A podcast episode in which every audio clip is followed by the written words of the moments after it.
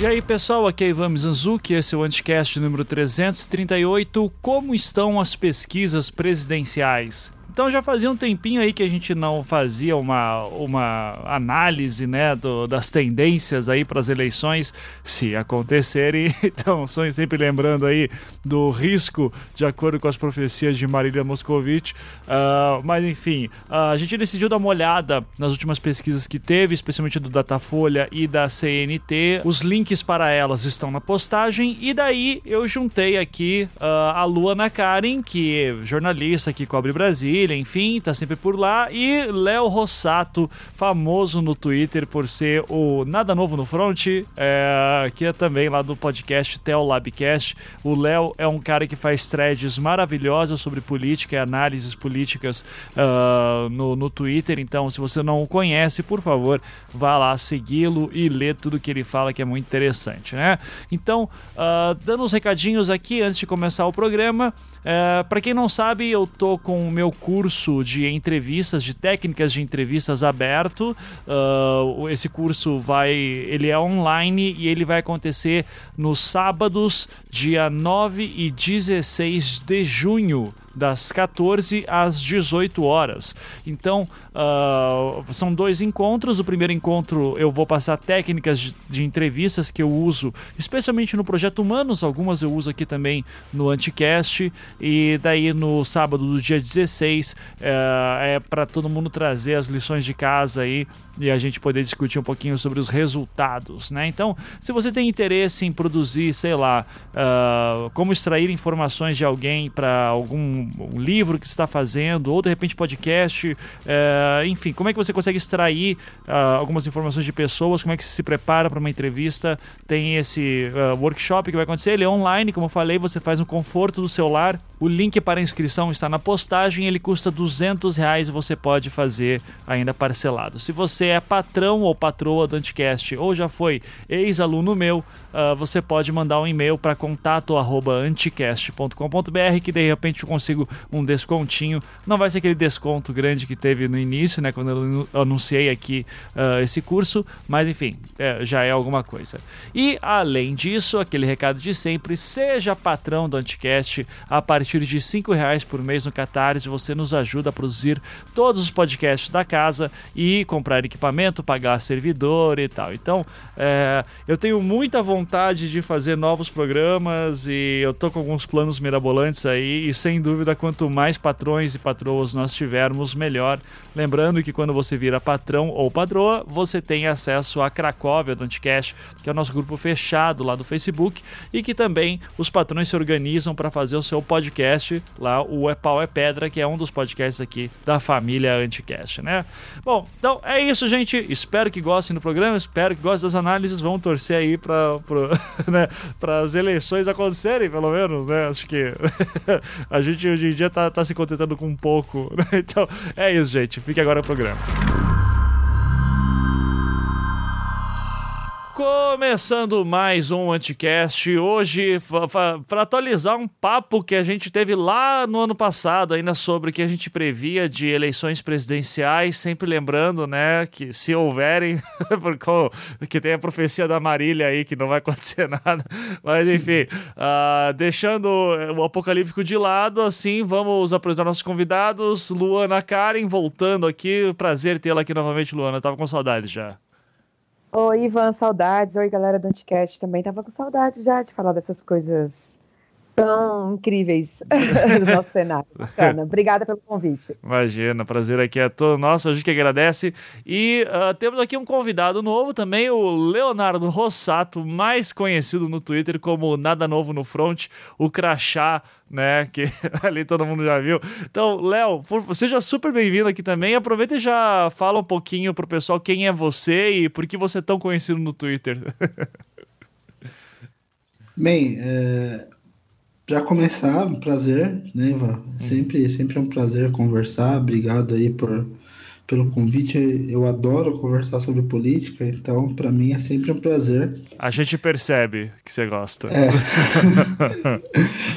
E eu já vou responder de cara. Não sei porque tanta gente me segue no Twitter, mas tudo bem. Não, que é isso? Tá é... Você tá sendo modesto. Não, fala aí o que, mas... que você faz. Não, mas na, na verdade, assim, é, eu, eu, fiz, eu, fiz, eu fiz um perfil para passar minhas impressões políticas. E esse perfil ele começou como um perfil anônimo ou semi-anônimo por questões pessoais lá para 2015. Antes eu tinha um perfil pessoal com meu nome, minha fotinho mesmo. E, e com o tempo as pessoas começaram a gostar, começaram a replicar, começaram a, a, a assim discutir bastante comigo. E assim, eu acho que a parte mais legal disso, assim, eu, eu, eu tenho, eu sou, eu sou, sociólogo, eu sou mestre em planejamento territorial, eu sou também especialista em políticas públicas, então eu estou na área, né? Então a minha, a minha intenção sempre foi passar para as pessoas uma, uma visão de quem convive com isso diariamente, com quem é, mesmo que não esteja trabalhando, por exemplo, com marketing político, eu estou acompanhando o cenário político todo dia para entender mais ou menos o que, quais, quais rumos que a gente vai tomar e, e vendo de antemão assim, né? É uma é um tipo de postura. Eu acho que eu, eu sou, sou muito espontâneo naquilo que eu falo, seja é, em podcast, seja no Twitter, seja em, em, em outras redes sociais, em, em, palestras que eventualmente eu dou, é, eu, eu, acabo sendo muito espontâneo e as pessoas acabam gostando disso, porque é, muitas vezes é, é, comum quem fala de política ou ter aquele tom muito é, acadêmico, muito distante do, é, do do falar né, das pessoas no dia a dia e, e ou se não ter aquele tom meio chucro, né, que é o que a gente vê na internet aí todos os dias. Então a gente tenta falar de uma maneira tranquila, calma, sem maiores complicações para a compreensão das pessoas, ao mesmo tempo que é, a gente tenta passar a mensagem de, de, forma, de forma clara e sucinta, porque às vezes você tem um monte de dado, por exemplo, numa pesquisa eleitoral ou numa avaliação de políticas públicas ou é, num, num, planejamento, por exemplo, de uma licitação ou coisa do tipo, e a gente tem que interpretar aqueles dados para que aquilo seja uma coisa crível para a sociedade. O que, que aquilo representa de fato para as pessoas, no que vai mudar a vida delas, quais são as tendências, quais são. É, enfim, né, eu acho que é muito do, do profissional de ciências humanas, de ciências sociais, fazer essa tradução do que é produzido de dado, do que é produzido de pesquisa para uma linguagem mais crível, né? Nesse sentido, é até uma forma de divulgação científica. Sim, com certeza. E então assim, o o Léo, né, ele ele explicou aí, se defendeu justificando, mas o, o, que acho que fica aqui o elogio ao, ao trabalho do Léo, as threads várias que ele faz no Twitter de análises, especialmente é, de intenção de voto, que são as que eu mais gosto, né, da, sempre que ele vai fazer análise dos dados de pesquisas que saíram, mas é, ele tem uma thread que é super, uh, que ele até fixou aqui no Twitter dele, que quando eu ouvi ele fazendo, eu disse, vai dar merda, né? Que ele falou assim: eu sei que não darei conta, mas vamos lá, um like, uma coisa que me dá esperança. E, e eu lembro que eu tava acompanhando, já tava no 100, 200, e disse, cara, não vai dar conta. Hoje já tá com 4.300 likes e você chegou, acho que na notícia 800, 900, alguma coisa assim, né? Então, é, é um projeto de vida aí, né, Léo? Um dia você consegue terminar. Então, quem quiser, dá uma olhada lá depois. pra isso. Já desisti de terminar já e vou alimentando toda vez que eu vejo alguma notícia que eu acho legal, assim. Legal, bacana. E também tem o seu podcast, né, que é o Tel Lab, Labcast, que vocês falam sobre o que exatamente, assim, antes da gente começar? O que, faz o seu jabá aí do, do teu podcast. Ah, tá. É, a gente, a gente, eu e o Cedric, a gente fez o, o Tel Labcast porque Bem, eu sou, eu sou cristão, né? Mas eu sou um cristão que não compactua com o que a grande maioria dos cristãos fala. E o Cedric tem o mesmo perfil que eu.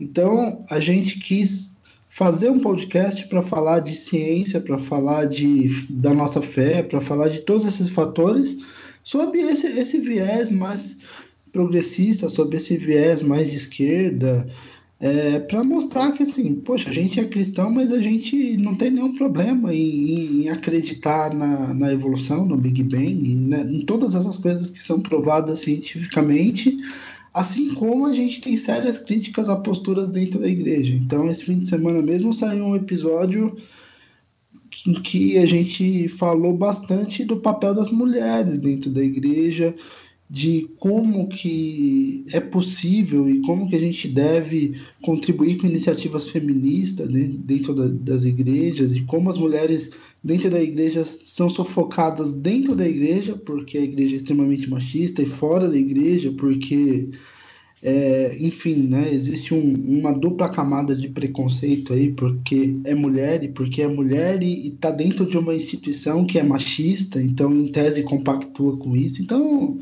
a gente costuma fazer esse tipo de discussão, assim. Legal. Ou seja, é cristão e não deseja a morte do outro, é uma coisa cada vez mais rara, né? Impressionante. Então, mas tudo bem. Ok.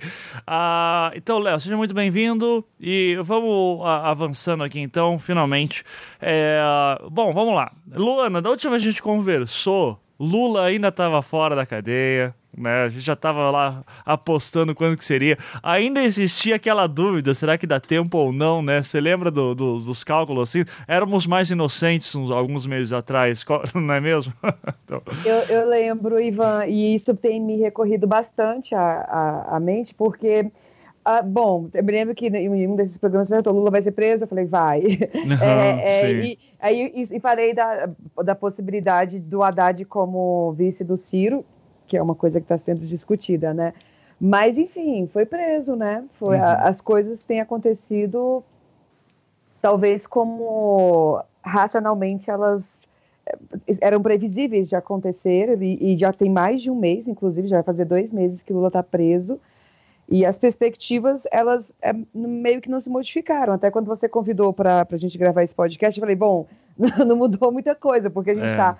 É. Só que pior, a gente está a menos de cinco meses das eleições, né? É, início de outubro, é, menos ainda, então, aí por volta de três meses do dia 15 de agosto, uh, não sei se três meses eu estou falando Vamos fazer conta que eu sou de humanas.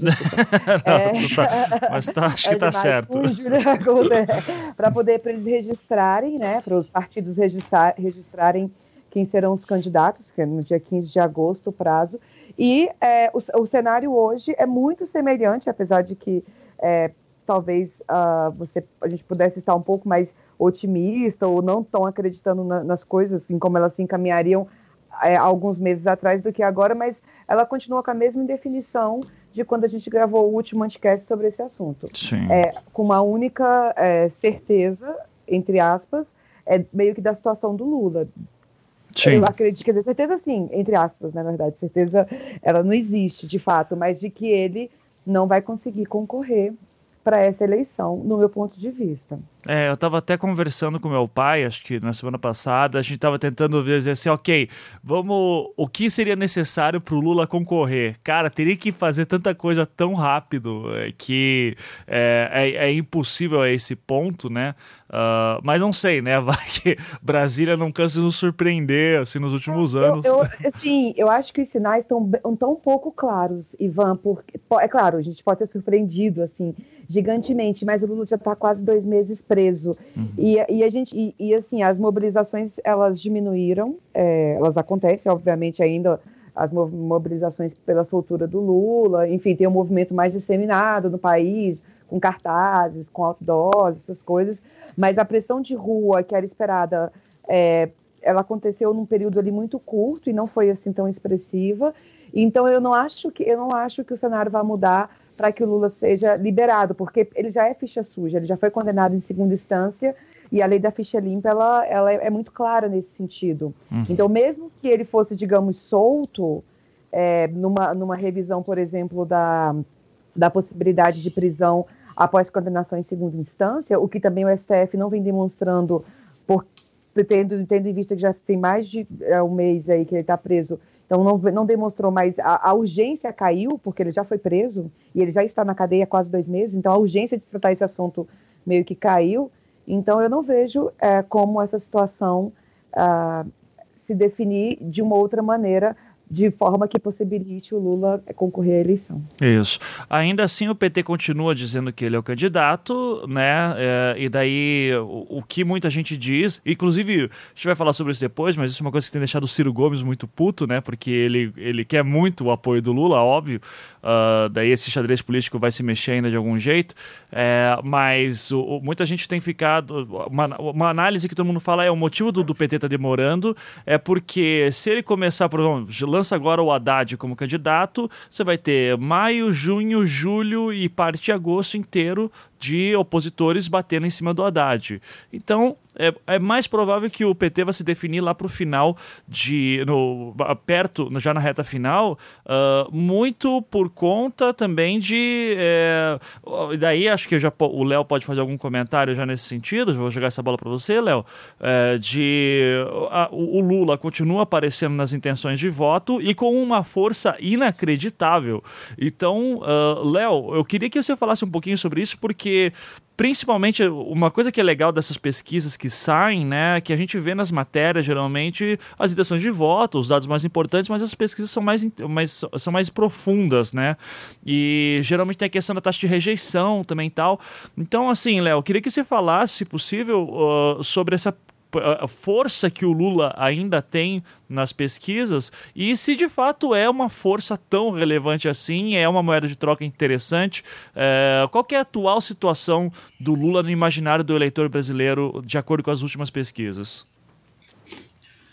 Então, na, na verdade, é, é por um lado uma grande surpresa, né? Porque tudo que envolveu a prisão do Lula, to, toda, todo o processo de condenação dele em janeiro e depois do, do julgamento do STF e tudo que ocorreu na esteira do julgamento do STF até, até a decretação da prisão do Lula, esperava-se que isso fosse arranhar a popularidade dele e, e, e, Lula, Lula, hoje em dia ele é não dá para dizer de outra maneira, mas em termos de popularidade, você goste ou não, ele é o político mais popular do país. E ele arrasta consigo aí 30, 35% da intenção de votos e isso deveria, entre aspas, ter mudado com todo esse processo de prisão, de condenação, né? E não mudou. E isso é uma notícia enorme para o processo eleitoral, porque é, quando, uma, quando essa situação encontra inércia, isso significa que é, se, o, se o Lula é, for candidato, ele vai ter esses votos. Mas se ele indicar alguém como candidato, é mais provável que esse candidato herde esses votos, com essa inércia eleitoral. Então, mesmo com um processo de prisão, você tem aí 30, 35% dos eleitores que de fato comprou a narrativa do, do Lula e do PT de que ele está sofrendo um processo injusto. E eu não estou aqui julgando se ele sofreu um processo injusto ou não, mas é, há uma porcentagem grande de eleitores que compraram essa narrativa e que é, tem uma certa inércia, ou seja, não deixa de votar estando Lula preso ou estando Lula solto. Uhum. E quanto a isso, eu acho que uma diferença fundamental é saber se o Lula vai estar preso ou se ele vai estar solto lá em julho, agosto, quando a gente vai ter o processo eleitoral de fato. Porque mesmo que o Lula não possa concorrer, eu penso que vai fazer uma enorme diferença se o Lula estiver solto e puder falar, e puder se manifestar, e puder abraçar o candidato dele, seja o Haddad, seja o Ciro, seja outro candidato, e falar: esse é meu candidato, vote nele. Me impediram de participar, mas o meu candidato é esse daqui, votem nele. Isso vai fazer uma diferença enorme no processo eleitoral do que se o Lula ficar preso até outubro e eventualmente divulgar uma carta ou qualquer coisa assim, dizendo que apoia um candidato. É um tipo de manifestação diferente. Vai ser mais fácil você transferir esses votos quando você tem a manifestação do Lula presente ali, pedindo voto no candidato junto com ele, do que se você tem a manifestação do Lula preso ali e mandando uma carta, uma correspondência ou qualquer outro tipo de comunicação dizendo que vai apoiar candidato X ou candidato Y. O impacto é muito diferente. Então, eu acho que um dos grandes eventos que, que vão influir no processo eleitoral nos próximos meses vai ser a gente saber mesmo se o Lula vai ser solto antes de outubro ou se o Lula vai ser solto depois de outubro. Uhum. E, e quanto a essa inércia, por que, que isso também é uma grande notícia para o pro processo eleitoral como um todo? Porque a gente teve algumas coisas acontecendo nos últimos meses que, que, são, que são importantes para a gente entender também essa inércia do Lula, que foi a maneira como o Lula foi preso, todo, todo aquele discurso que ele fez lá no Sindicato dos Metalúrgicos e tal, é uma das formas que, que contribuíram para fortalecer essa narrativa do Lula, ainda que as mobilizações tenham se tornado cada vez mais esparsas. Porque, querendo ou não, a população internaliza a notícia, né? Uhum. No começo, é, mesmo os, os, os, fãs mais fervorosos do Lula entram num estado de choque, depois eles vão internalizando e vão se conformando que é aquilo mesmo, a situação é essa. E não importa muito o quanto você se mobiliza, você não, não vai mudar a situação por si só. Né? Você não vai convencer um, um juiz a rever o processo e mudar de opinião e enfim, isso é todo uma, toda uma parte do processo político. Mas a gente teve alguns outros fatos que eu acho que a gente pode até aprofundar mais tarde, que é a questão de que a inércia não é só do Lula, a inércia é do processo eleitoral todo. E eu pessoalmente vejo isso não, não só como um, um, um, fato importante, mas como uma sensação de que as pessoas elas estão em sensação em, em compasso de espera. Elas estão esperando as coisas acontecer. É, elas estão esperando as coisas de fato se definirem. Estão esperando, por exemplo, o Lula dizer quem ele vai apoiar, está, está, está esperando para ver se surge mais algum outsider e agora muito provavelmente não vai surgir mais nenhum outsider. Então as pessoas elas estão aguardando, esperando enquanto as alianças políticas e as articulações se constroem.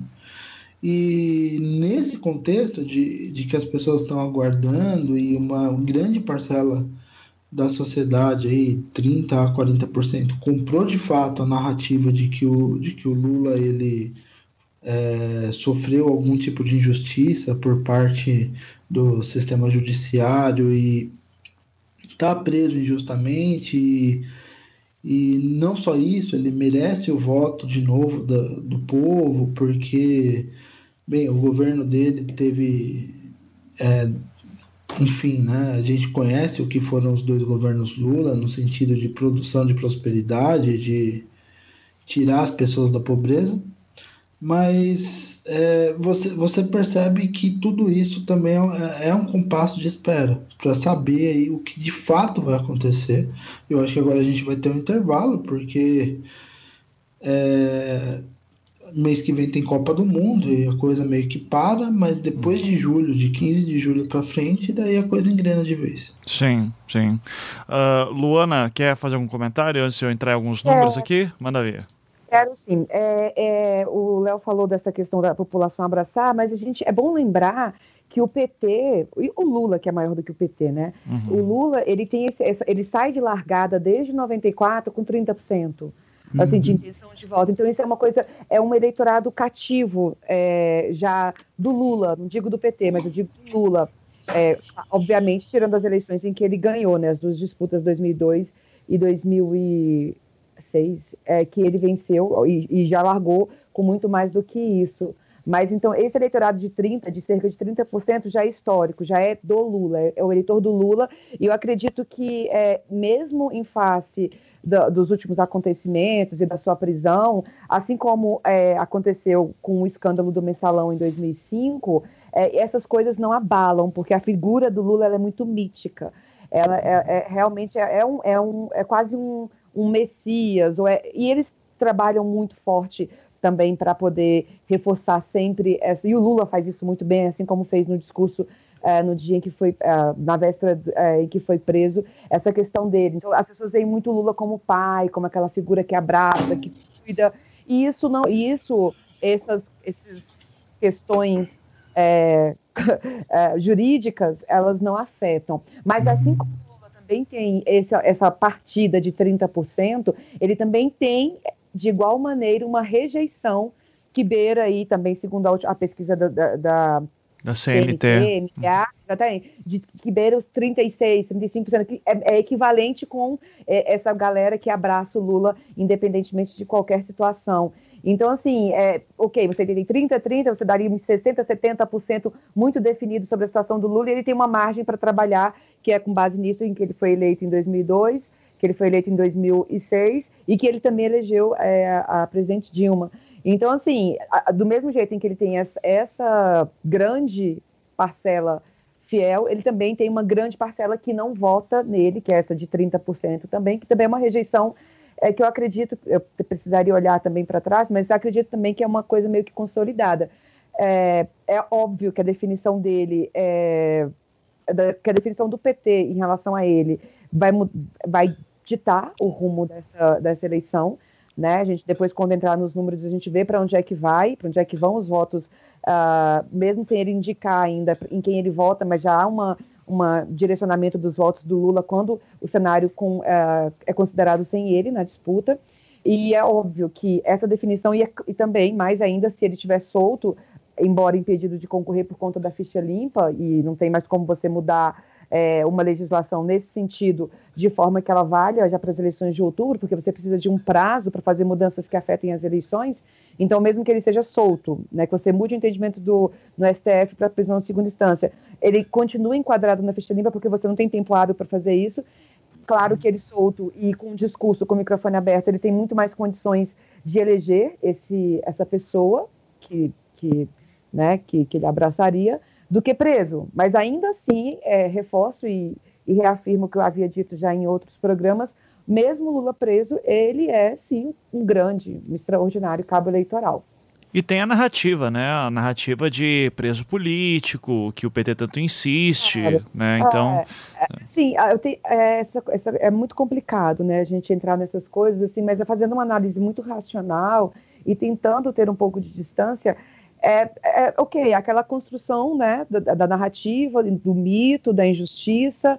É, a gente pode ter opiniões de um jeito, de um outro, é, mas isso vai colar, não sei até que ponto, entendeu? Até uhum. quando isso vai colar. Mas, independentemente disso, o PT é menor do que o Lula, e o Lula ele já tem isso, ele tem esse poder. Então, muita gente, por onde a gente passa, por onde a gente viaja, fala: em quem o Lula mandar votar, eu voto é, independentemente dessa narrativa que é que está sendo construída desde que ele foi preso, de preso, de preso político, de, enfim, a eleição sem Lula é golpe, etc. e tal.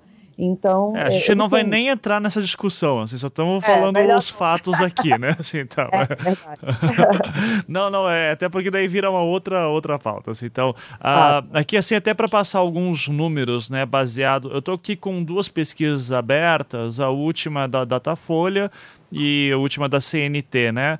Uh, o, o, da CNT é interessante porque daí tem, se não me engano, da Datafolha também, mas tem que olhar com mais calma.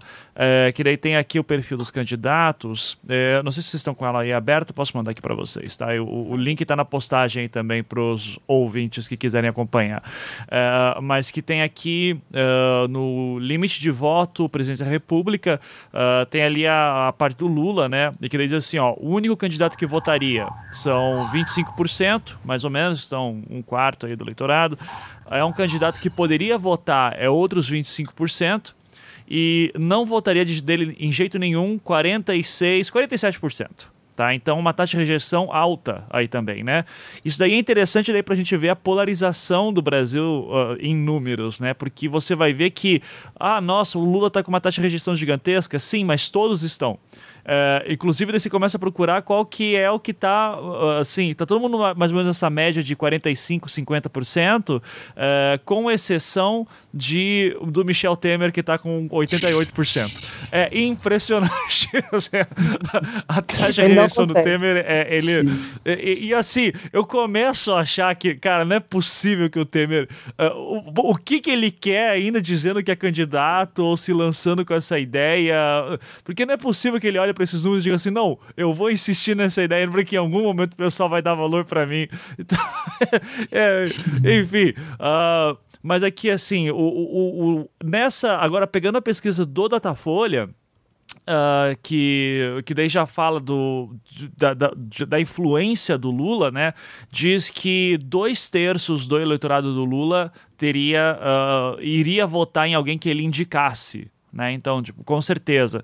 É, então, é, o que dá em torno de mais ou menos 20% do eleitorado, vamos dizer assim. Então, é, eu não sei, eu queria ver a opinião de vocês sobre isso, porque a impressão que eu tenho, e aqui eu vou ser muito. Uh, eu, eu, vou ser muito maquiavélico, assim, sabe? É, e, e maquiavel no sentido mesmo da política como um jogo estratégico.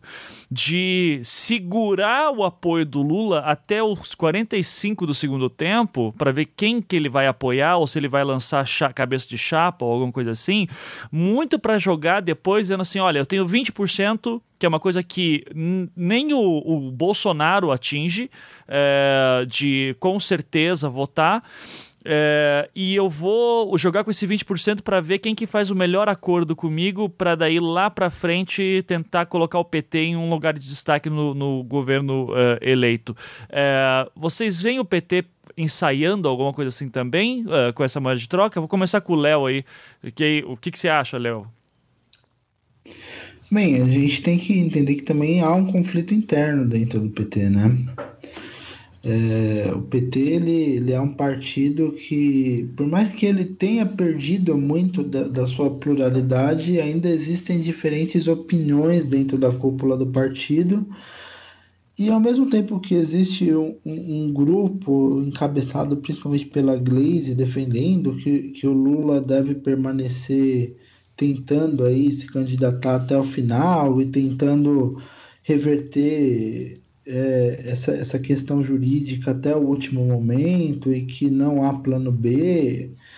Existe um outro grupo dentro do, do da cúpula do PT, especialmente o, o, próprio Haddad, o Jacques Wagner que, e os governadores do PT, isso, isso ficou bem claro essa semana, que está se articulando para apoiar algum outro candidato. E, e nesse contexto, o candidato que está surgindo como favorito para o apoio formal do PT é o Ciro Gomes. Né? Então, essa semana mesmo a gente teve aí os quatro governadores do PT, o Tião Viana, o Camilo do Ceará, o, o Rui, Rui Costa da Bahia e o Pimentel de Minas se reunindo, porque a eleição ela vai muito além do, do, do que a eleição federal. As eleições estaduais dependem do cabeça de chapa federal, porque muitas vezes o voto na eleição estadual é por inércia. Às vezes você vota lá no, no cabeça de chapa federal e vota também no, nos estados. E não é questão só de ser uma, uma, um voto por inércia, a questão é que no âmbito estadual, se você tem um, uma boa estrutura vinda da eleição federal, você tem muito mais possibilidade de ter sucesso, de angariar votos para o seu candidato estadual.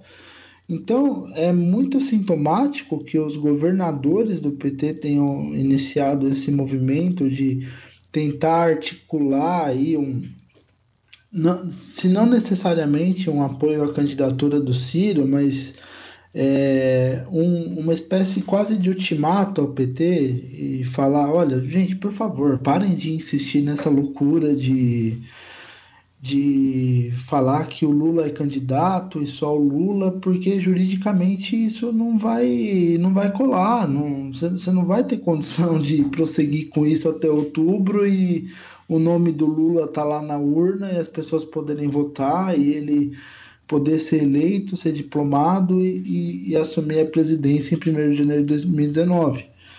Então, existe uma, uma, um movimento crescente dentro do PT de um pessoal mais pé no chão que está buscando outras articulações.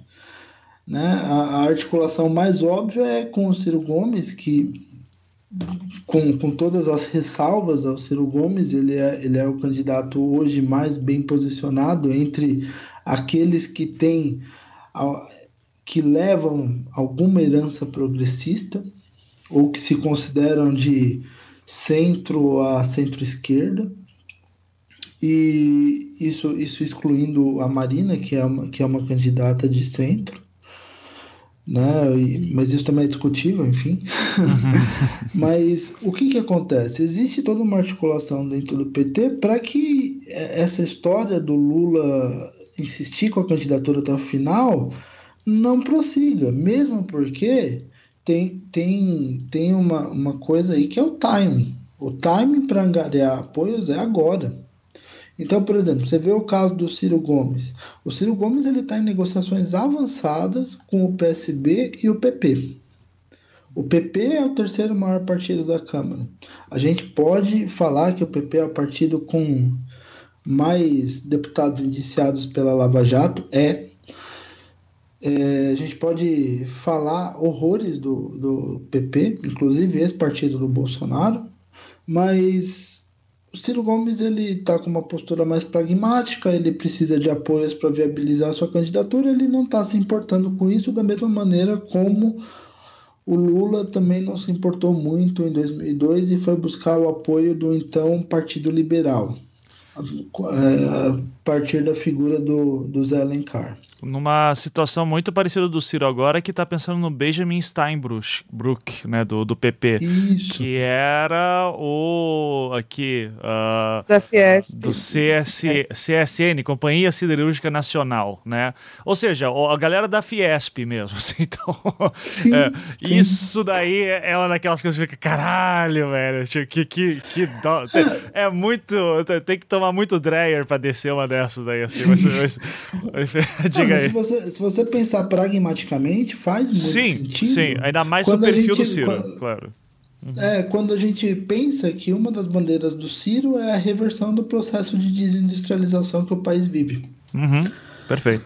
Né? Então, e, e se, e se, e se, além do PP, o Ciro está buscando o, o, PSB, que depois da desistência do Joaquim Barbosa, está buscando aí se agregar como um partido de apoio a alguma outra candidatura. Só que qual que é o, qual que é o, o grande problema? A hora para fechar esses apoios é agora. Você fecha alianças para a eleição de outubro entre maio e junho. Você faz convenções partidárias buscando definir para que direção você vai nessa época, maio e junho. Foi em maio e junho que o, que o PT conseguiu o apoio do PMDB em 2010. Inclusive, o nosso digníssimo Michel Temer se tornou vice-presidente. Uhum. Né? E é assim com todos os partidos. Né? Você costura essas alianças entre maio e junho. E se o PT perder esse timing, Daí, quando ele for procurar o Ciro Gomes ou qualquer outro candidato, o Ciro já vai estar fechado com o PP, já não vai ter mais como emplacar o vice-presidente, ou vai estar fechado com o PSB, ou vai estar fechado com os dois partidos. Por quê? Porque os candidatos hoje, eles pensam em se viabilizarem. Eles pensam em conseguir tempo de TV, eles pensam em conseguir palanques nos estados, eles pensam em conseguir formas de se viabilizarem. Se o PT não está interessado em fazer isso agora, eles vão buscar outras opções, por mais que o PT seja uma das maiores bancadas da, da Câmara e seja uma moeda de troca imensa, inclusive no que se refere a tempo de TV, no que se refere a palanques estaduais, no que se refere à estrutura partidária. Mas o PT a, a mensagem que está vindo agora dos governadores e de parte da cúpula do partido é justamente a de que, olha, a gente precisa correr atrás para definir a nossa situação. Ou a gente lança um candidato e busca alianças, ou a gente passa a apoiar um candidato formalmente, mas a gente precisa definir a nossa situação e parar de insistir nessa história de ah, é só o Lula, é só o Lula. A gente já passou a nossa mensagem. A gente já falou para as pessoas que a prisão do Lula é injusta, que o Lula deveria estar livre, que o Lula está sendo impedido injustamente de disputar as eleições. E a partir de agora, isso não vai mudar nada. Isso está internalizado nas pessoas e as pessoas pegam e falam: ah, tudo bem. Uhum. É injusto. Posso fazer o que a respeito? Nada. Eu vou buscar outra pessoa para votar. É. Uhum. Né? É, então. Você acha que a, o PT corre o risco de ficar ilhado e esses 20% do Lula aí dar uma esvaziada? Você acha que esse é um, é, é um risco que o PT corre? Se o PT demorar muito para agir, sim. Uhum. E aí, Lu... que, é, Luana, é, concorda é, ou não? Por favor, seus dois, é, dois centavos. Eu, é, dois centavos. eu, primeira, primeira coisa, a gente tem que considerar que essa campanha ela é menor. É, a gente tem só 45 dias de campanha, a gente não está acostumado com isso. E como a, situação política do país foi muito acirrada nos últimos anos, a gente está com uma ansiedade natural, porque a gente está cansado de ver o país em suspenso. Né? É, desde o começo do segundo mandato da presidente Dilma, o país tem suspenso com as denúncias, depois com todo o processo de impeachment, depois com, com a assunção de Temer à presidência, e esses dois anos é, também de muitas irregularidades, de muita, de muita tensão política. Então a gente está muito ansioso e isso é natural. Só que esse ano a eleição, a, campanha ela tem menos tempo. Ela, então você tem, você tem esse, essa, essa coisa que era natural de você se definir em maio, em junho. Agora você pode sim é, arrastar por julho porque você não tem mais, você, você tem mais tempo para discutir. É, uma outra coisa, respondendo à pergunta que você fez lá no início para o Léo, sim, o PT, a, a, a, gente costuma, bom, é bom referendar um ditado popular de onde a fumaça há fogo. Uhum. Ciro Gomes está na Suécia, é, hoje, em domingo, né, dia 20 de maio, quando a gente está gravando isso, e ele respondeu a uma pergunta de um jornalista que falou sobre um possível indulto ao Lula, se eles estariam negociando um indulto ao Lula a partir do ano que vem, né, caso o Lula apoiasse o Ciro. E aí ele negou, falou que era indigno falar nesse tipo de coisa, mas onde há fumaça, há fogo. Então, claro, Sim. uma coisa é o que você passa na frente, né, uma coisa é o que você diz para os jornais, é como você posiciona, e outra coisa muito diferente é o que você negocia por trás das câmeras. E sim, é, tem se negociado, tem se falado é, que o PT está indo atrás de é, compromissos com os políticos é, com os candidatos, é, não só com o Ciro, mas para essa, para dar esse indulto ao Lula a partir do ano que vem. Então, também tem, tem isso sendo negociado. É, é, é muito mais do que a gente consegue visualizar e do que a gente consegue perceber. Uhum. Acho que os dois centavos por enquanto é isso. Tinha mais coisa, mas eu já esqueci. Não, não, fica. ah, não, mas, é, mas eu te, te pergunto então isso, Luana. Qual que você acha que está sendo o, o jogo do PT? Está tentando achar algum candidato que vai dizer, não, dou um indulto, me apoie, pelo amor de Deus? Ou, é, ou vai lançar alguém cabeça de chapa? Na, na última conversa que a gente teve, a gente estava apostando que o PT ia lançar um cabeça de chapa, né? Mas está demorando demais, eu não sei mais o que está acontecendo. É, assim, na última conversa que a gente teve, foi aquela coisa, né? Eu, eu é, o PT insiste nessa questão da cabeça de chapa. Eu acho que o PT está tá trabalhando com o tempo. A, é, e a, a, apesar de ser uma coisa que para a gente dá nos nervos, é, é, até talvez, talvez, vamos, o futuro vai dizer, seja uma tática inteligente. É, então eles estão trabalhando com o tempo, como eu disse, porque a campanha hoje vai começar mais tarde. Então eles têm mais tempo para se, até mesmo para ver se realmente se enterram todas as possibilidades do Lula sair da cadeia, realmente se a situação vai ser essa mesmo, é, o que, que eles podem e aí qual a narrativa que eles podem vender a partir de então. Essa narrativa já está sendo gestada. Então, já que não tem como Lula ser candidato e nosso candidato é ele, então nós vamos de vice. Nós não vamos lançar a cabeça de chapa em é, honra à nossa postura de que o único candidato possível para representar o PT seria o próprio Lula. Então, eles podem vir mais adiante, lá para julho, com essa narrativa. Vai ser tarde? Falando com, aí com o que o Léo falou, é, eu não sei, assim, é, eu penso, eu vou pensar no candidato que, com quem essas negociações estão se, se desenrolando. Sim, o Ciro está negociando muito com o PSB e com o PP, muito fortemente. mas podem ser balões de ensaio. E essas coisas são comuns de acontecerem, né? Eles jogam uhum. para sentir a reação e depois recuar, ou não sei o que. E o Lula e, e o, o, Ciro já avançou em muitos pontos, mas também recuou em outros. Então, é, e é claro, eu, não é o ponto de vista. Se em julho o Lula falar, não vou ser meu candidato ao Ciro, e o Ciro já tiver fechado com o Steinbrück, por exemplo, com o Márcio França, ele, ele desaloja, porque é o Lula. Uhum. E porque, e porque é, é, um, é, um, é uma coisa de, de forte apelo. É, uma, é um apoio que vai ser decisivo, entendeu? É, agora, assim, para fazer uma avaliação pessoal, o que eu, o que eu acho, assim, é, é complicado essa estratégia do PT, porque nós corremos um sério risco de chegar no segundo turno é, com um candidato de direita e com um candidato de centro-direita, né, uhum. digamos, com Alckmin e com o Bolsonaro, e a esquerda está de fora. E uhum. se isso acontecer, será? É uma pergunta retórica, é uma pergunta reflexiva. É, será que a culpa vai ser novamente do PT? Porque nós, muita gente hoje, inclusive dentro da esquerda, culpa, é, de certa forma, o, o PT pelo que, pelo, por onde nós chegamos, pelo que aconteceu, né? Pela, pelas alianças mal feitas, por ter colocado a Dilma, e o próprio Lula foi que balizador dessa decisão, é uma pessoa sem tato político para poder lidar com política. Enfim, escolhas que foram erradas, é, se mostraram no futuro, obviamente, erradas, mas assim, e que hoje é, são usadas como uh, um discurso para responsabilizar o partido pela situação em que nós estamos. Sim. Então, é, será que essa demora do PT pode nos arrastar é, para um cenário desse tipo, da gente chegar e, ter, e não ter candidato na esquerda disputando o segundo turno. Então uhum. é arriscado, é complicado, mas é o tempo. Sim, sim. Os, cachorro, os cachorros do Léo estão tão, tão loucaça. Cara, do, do, meu vizinho aqui. É do seu vizinho. Eu que eu posso. Eu tô com a janela fechada e estão latindo aqui. Não, relaxa, relaxa. Luana, você queria concluir? Desculpa. O, não, o, não, eu acho que. É, então, assim, é, são análises assim. É, é eu acho que a gente está ansioso mas não tem como não estar. Essa é uma, é uma conjuntura nova, de pouco tempo de campanha, de mais tempo para negociação. Então, aliado à situação política do país, é normal que estejamos assim, mas eu acho que o PT está trabalhando com tempo. Uhum. Agora, se isso vai ser certo ou não, vai ser, se vai afundar a, a, a, toda a esquerda, ou toda a possibilidade de vir um governo é, minimamente aliado com algumas pautas sociais, é, mais para frente nós teremos essa resposta. Não, e, e, é uma loucura, né, que saiu até a matéria do, do Poder 360. Eles já fizeram algumas desse jeito, assim, né? Mas que, por exemplo, saiu acho que hoje uma dessa, que é Desafio do Centro é convencer o eleitor a gostar de política econômica atual. E daí as fotos dos candidatos de centro.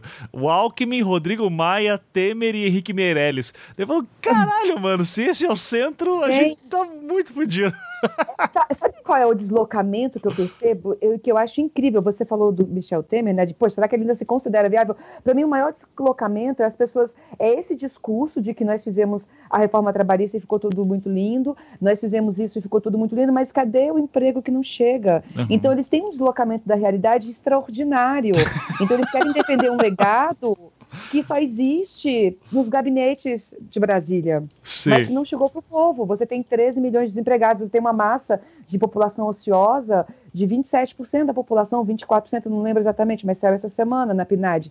Então, assim, o, o número do IBGE. Então, assim, esse deslocamento, e aí você. Gente, eles, é político, a política se faz gastando sola de sapato. Qual é a sola de sapato? É, não é sola de sapato nos gabinetes aqui no ar-condicionado, é na rua. Por isso que o Lula é essa figura que ele é, tem essa força que ele é. Por, por iniciativas como aquele de caravana, ou o Ciro mesmo tem essa força que está bem construída, também porque gastou muita sala de sapato desses últimos quatro anos fazendo uh, percorrendo as universidades do país, etc. Então, e essas pessoas não fazem isso, são pessoas de gabinete e que querem ter apoio popular e estão totalmente deslocadas da realidade. Elas não sabem é, é, é, aquele discurso do mercado. É o mercado, é o mercado, mas, cara, esse mercado não senta do meu lado no ônibus. Uhum. Não pega fila no hospital comigo, não tenta uma vaga, uma consulta no hospital público. E, e quem é esse mercado? Então, eles são representantes de um mercado que é uma pessoa com, com quem eu não me relaciono. Eu, cidadão, não me relaciono. Sim. É simples. É, e, e, e, é doido daí nesse ponto, assim, quando eu vou ver lá a pesquisa da CNT mesmo, uh, que daí fala de novo, né, da, daqueles quatro critérios de o único que votaria, candidato que poderia votar, não votaria de jeito nenhum ou não conhece. Daí você vê aqui Rodrigo Maia, por exemplo, é o único que votaria 0,1%. Quem que é esse 0,1% que disse, não, só voto no Rodrigo Maia, senão eu anulo meu voto? Porra!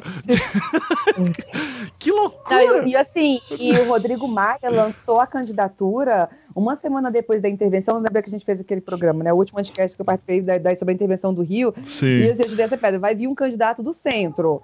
Né? E o Rodrigo Maia, na semana seguinte, lançou a candidatura. Os meninos ficaram incrédulos. Mas Sim. às vezes eu acho que essas candidaturas, eu estava analisando isso, pensando comigo mesmo hoje, essas candidaturas, como a do Rodrigo Maia, são para dar força, é, dar para ele, para empoderar, vamos usar uma palavra, o Rodrigo Maia, para nessas horas de negociação e discussão, ele fala assim: bom, eu, eu tenho, meu partido tem um candidato. Para eu, eu retirar a candidatura do meu partido e te apoiar, não é só assim, ah, meu partido não tem candidato, então eu vou te apoiar. Não, meu partido tem um candidato, muito embora sem nenhuma chance, e isso aumenta o poder de negociação do partido.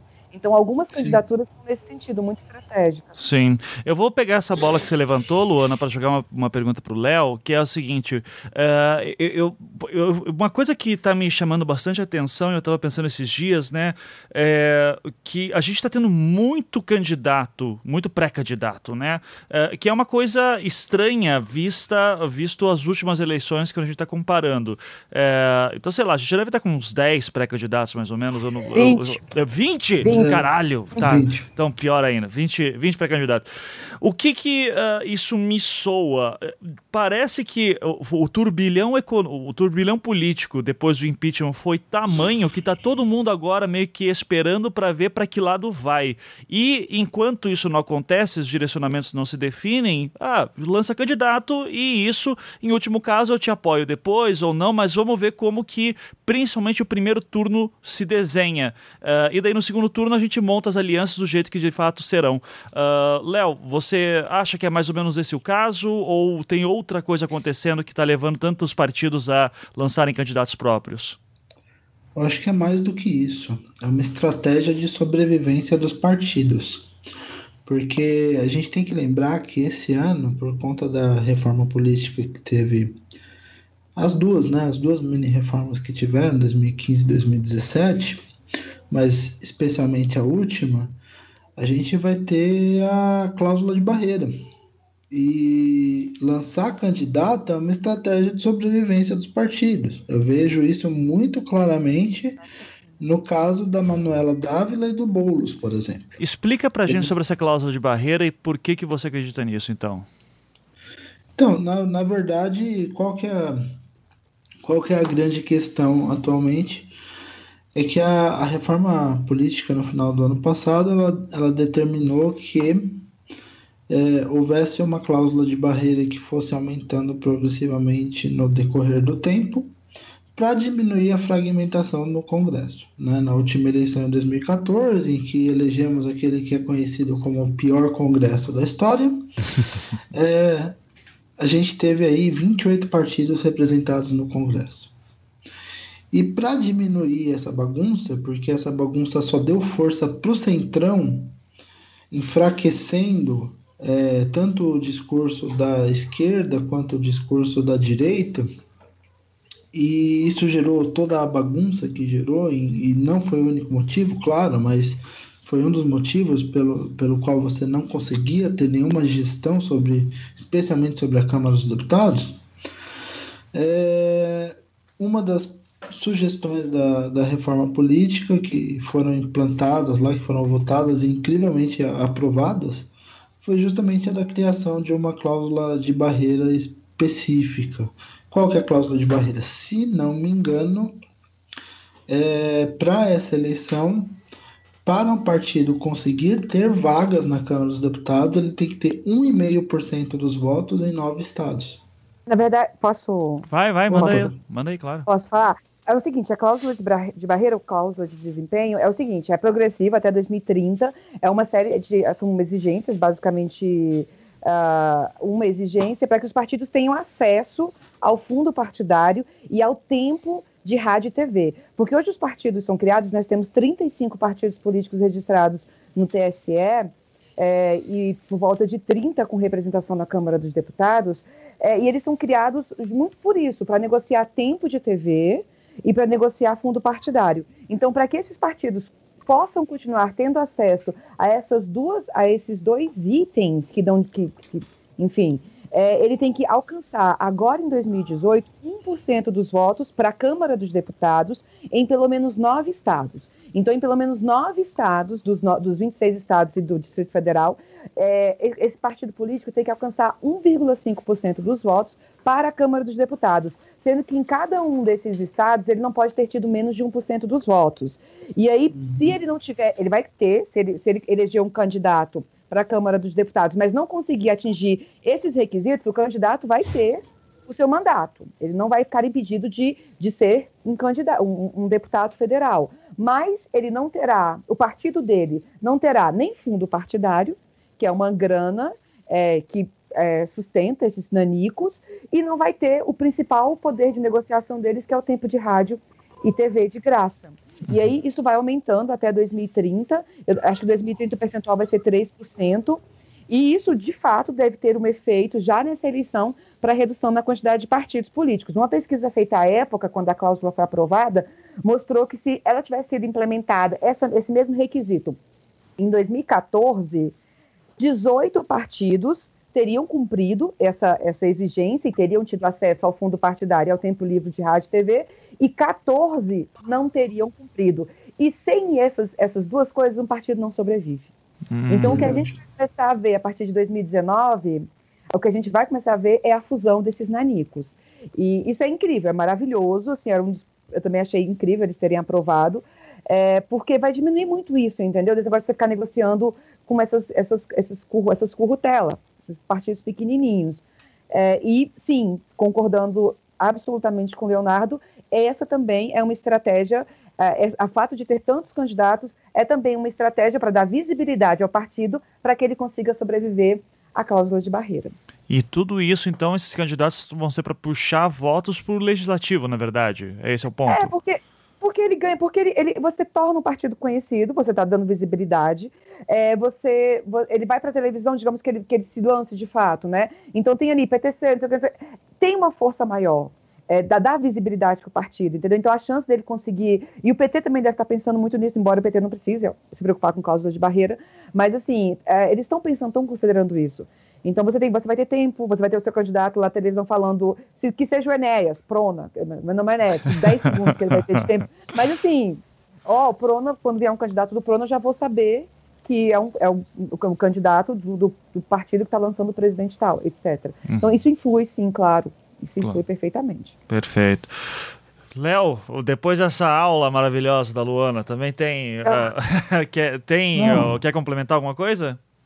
Não, é isso mesmo. É isso mesmo. Se não me engano, é, é a progressão é de meio por cento por processo eleitoral. Então é 1,5% agora em 2018, 2% em 2022, 2,5% em 2026 e 3% em 2030. Uhum. Então em tese, o Congresso lá em 2030 vai estar muito menos fragmentado do que o Congresso atual, se não tivermos nenhum golpe de Estado no meio do caminho ou coisa do tipo. Claro. É, isso acho que daí uh, encontra também é, eco naquela pesquisa que acho que saiu na BBC um tempo atrás, de que, não me lembro exatamente, mas teve um pesquisador gringo que deu uma olhada no cenário político brasileiro e disse, cara, vocês precisariam só de dois partidos, nós não precisamos de...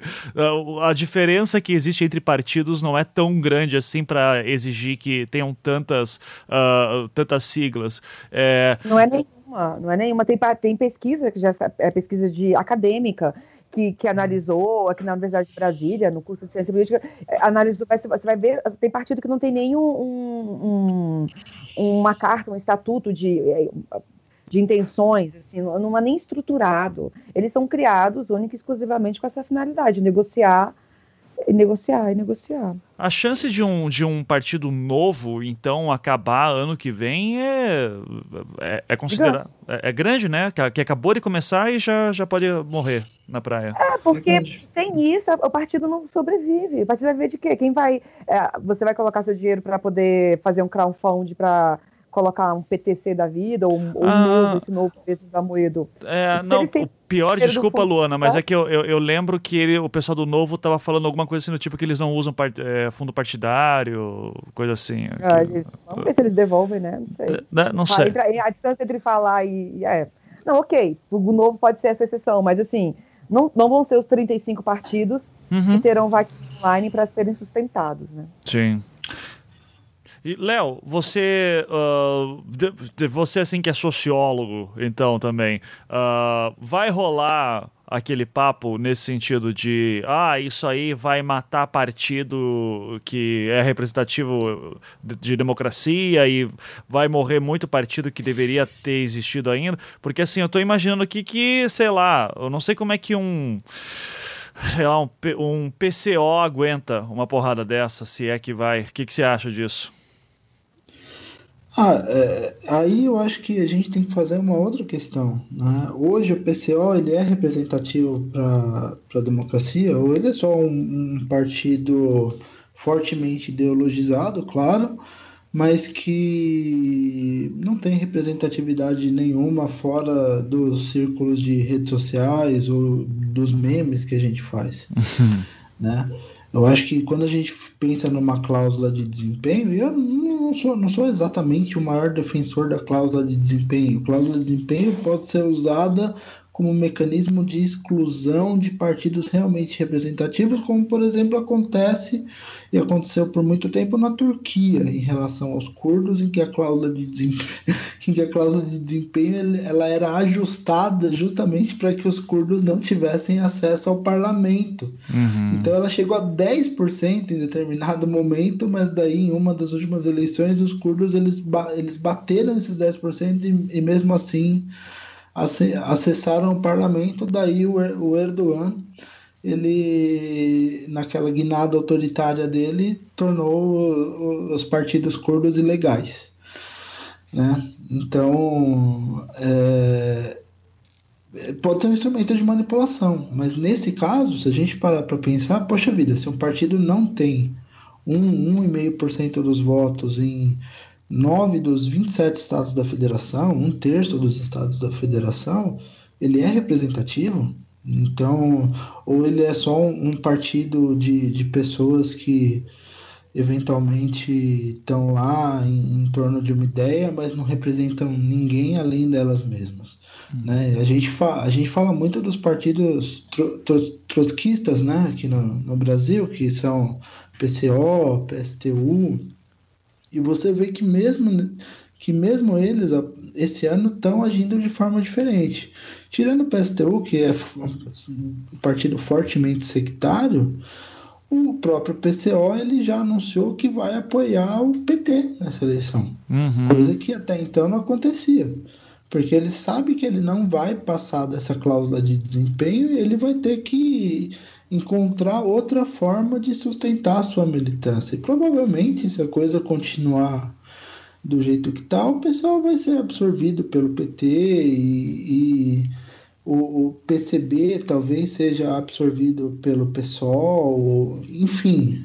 E, e, e, esses movimentos eles vão, eles vão ser feitos para que justamente sobrem os partidos e aí sim você tem você vai ter uma, um grupo de partidos mais fortemente ideologizados. Então, se você tiver um número menor de partidos, você vai conseguir identificar melhor qual que é o partido de esquerda, qual que é o partido de centro-esquerda, qual que é o partido de direita, qual que é o partido de extrema-direita.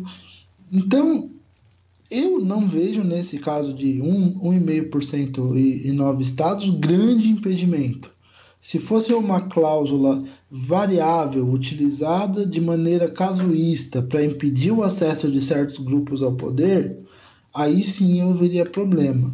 Mas não parece ser o caso no momento. Inclusive, para o Brasil, no contexto atual de extrema fragmentação, é algo necessário, porque senão, independente do presidente que for eleito, você não vai ter a menor condição de negociar com o Congresso. Como você vai satisfazer 20, 30 partidos lá, é, considerando que a gente está aí nesse momento de parlamentarismo ad hoc, né?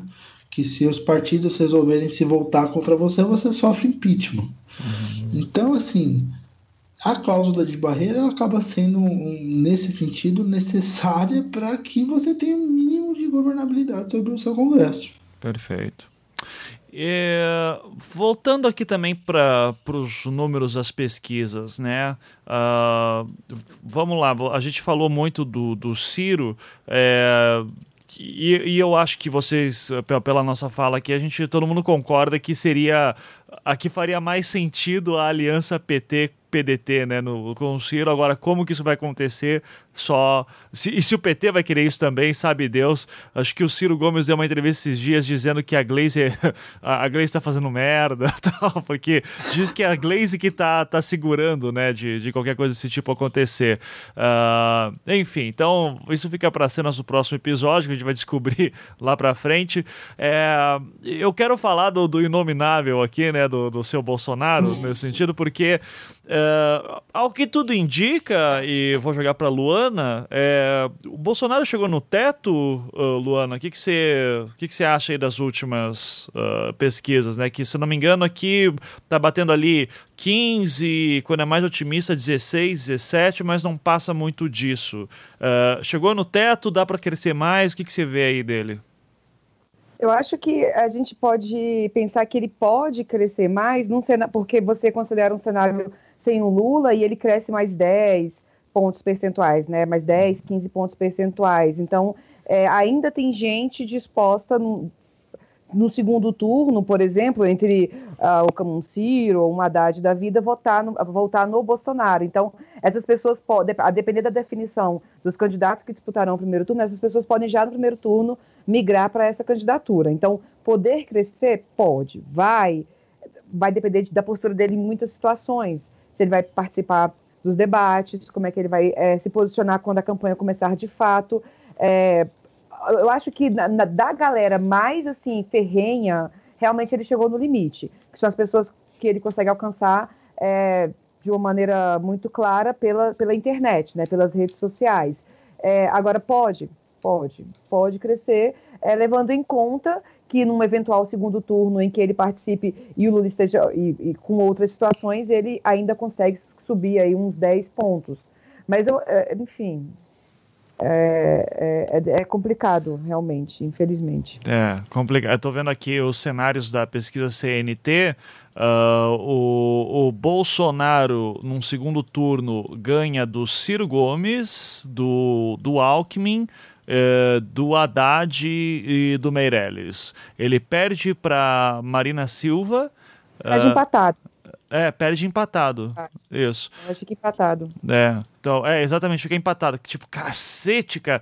Agora, hum. esse, esse é uma coisa que eu fico com dúvida. É, no cenário sem o Lula, o Bolsonaro ganha. Significa que tem gente que assim, ah, não posso votar no Lula, vou votar no Bolsonaro? É, é isso mesmo que esses dados estão falando ou eu sou burro? Não, é porque, é porque o Lula ele agrega, não, não, o Lula ele agrega ah, tá, tá muito certo. grande. E aí quando o Lula sai da disputa, os votos dele não vão tanto transferidos é para um candidato especificamente. Os votos dele vão ser divididos ali entre a Marina e o Ciro. Tá certo. E aí, obviamente, torna o Bolsonaro mais forte. Exatamente, não, tá certo. É, e aí, Léo, sobre o Bolsonaro, que ah, chegou no teto, pode crescer mais, concorda com a Luana, tem algo a complementar? Fica à vontade. Eu acho que a única hipótese do Bolsonaro ganhar essa eleição é com uma forte abstenção. Né? E daí, é, como atenuante, a gente tem a questão de existir o segundo turno aqui. Então, geralmente historicamente falando, eleições em dois turnos são menos propensas a candidatos extremistas mundo afora. Porque uma, uma das grandes estratégias é justamente a do medo do extremismo no, no segundo turno. Então, por exemplo, a gente tem o caso francês, que, que é o caso da Le Pen, que chega no segundo turno, mas que perde para o Macron. Mas, por exemplo, você tem o caso do, do Trump nos Estados Unidos, que, que, que a, vamos fazer uma parte a todo o sistema eleitoral dos Estados Unidos que permite que um candidato que tenha menos votos seja eleito em cima de uma candidata que tem mais votos. Mas é, o fato da eleição lá não ter dois turnos, ele, ele acabou favorecendo o Trump enquanto surpresa, porque vamos supor que o Bolsonaro aqui chega na frente no primeiro turno e, e daí faz um segundo turno com qualquer outro candidato. A maioria do, do campo político, exceto, é, exceto algum caso muito específico, vai se agregar em cima do outro candidato. Por quê? Porque é, em primeiro lugar, o, o, o Bolsonaro ele ele tem uma, ele tem uma base muito forte na internet, ele tem um, mas ele não tem tanta base partidária. Ele está no partido Nanico, ele está no PSL. O PSL tem pouquíssima estrutura dentro dos estados. E se ele não conseguir alianças, inclusive para conseguir tempo de TV, para conseguir para conseguir outras é, é, outras formas de espalhar sua, sua mensagem, ele vai ter muito problema para crescer nesse primeiro turno. Porque assim, a própria pesquisa que, que, que, você citou lá do MDA, o que, que ela fala? Ela fala que pessoas influenciáveis, assim, entre as pessoas que acessam a internet todos os dias e se informam pela internet, as pessoas que acessam a internet frequentemente, é, e, e, e, tem, e também são influenciados pelas informações, apesar de não acessarem todos os dias, dão em torno mais ou menos de 60% do eleitorado. E é, é, é, claro que, que o Bolsonaro ele é muito mais forte entre esse eleitorado do que no outro eleitorado que não acessa tão frequentemente a internet. E esses outro, essa outra parte do eleitorado que não acessa tão frequentemente a internet é o eleitorado que vai ser bombardeado com campanha de TV e rádio, é o eleitorado que vai ser bombardeado com palanques eleitorais, é o eleitorado que é mais dependente das campanhas convencionais. Uhum.